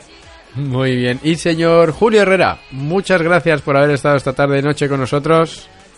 El gusto es mío, muy buenas noches y ojalá sigamos así porque yo creo que nos lo pasamos pipa y eso se transmite. Sí, sí, hombre. Ahora, y ahora para el programa 40 que, que beberemos y todo, ya verás tú qué risa. Todo muy bien. Señores, muchas gracias por, por haber estado con nosotros esta tarde. Vosotros, a los que estáis al otro lado, gracias por, eh, por las descargas, gracias por los comentarios. Y bueno, pues nos oímos otra vez la semana que viene. Adiós. あと僕に。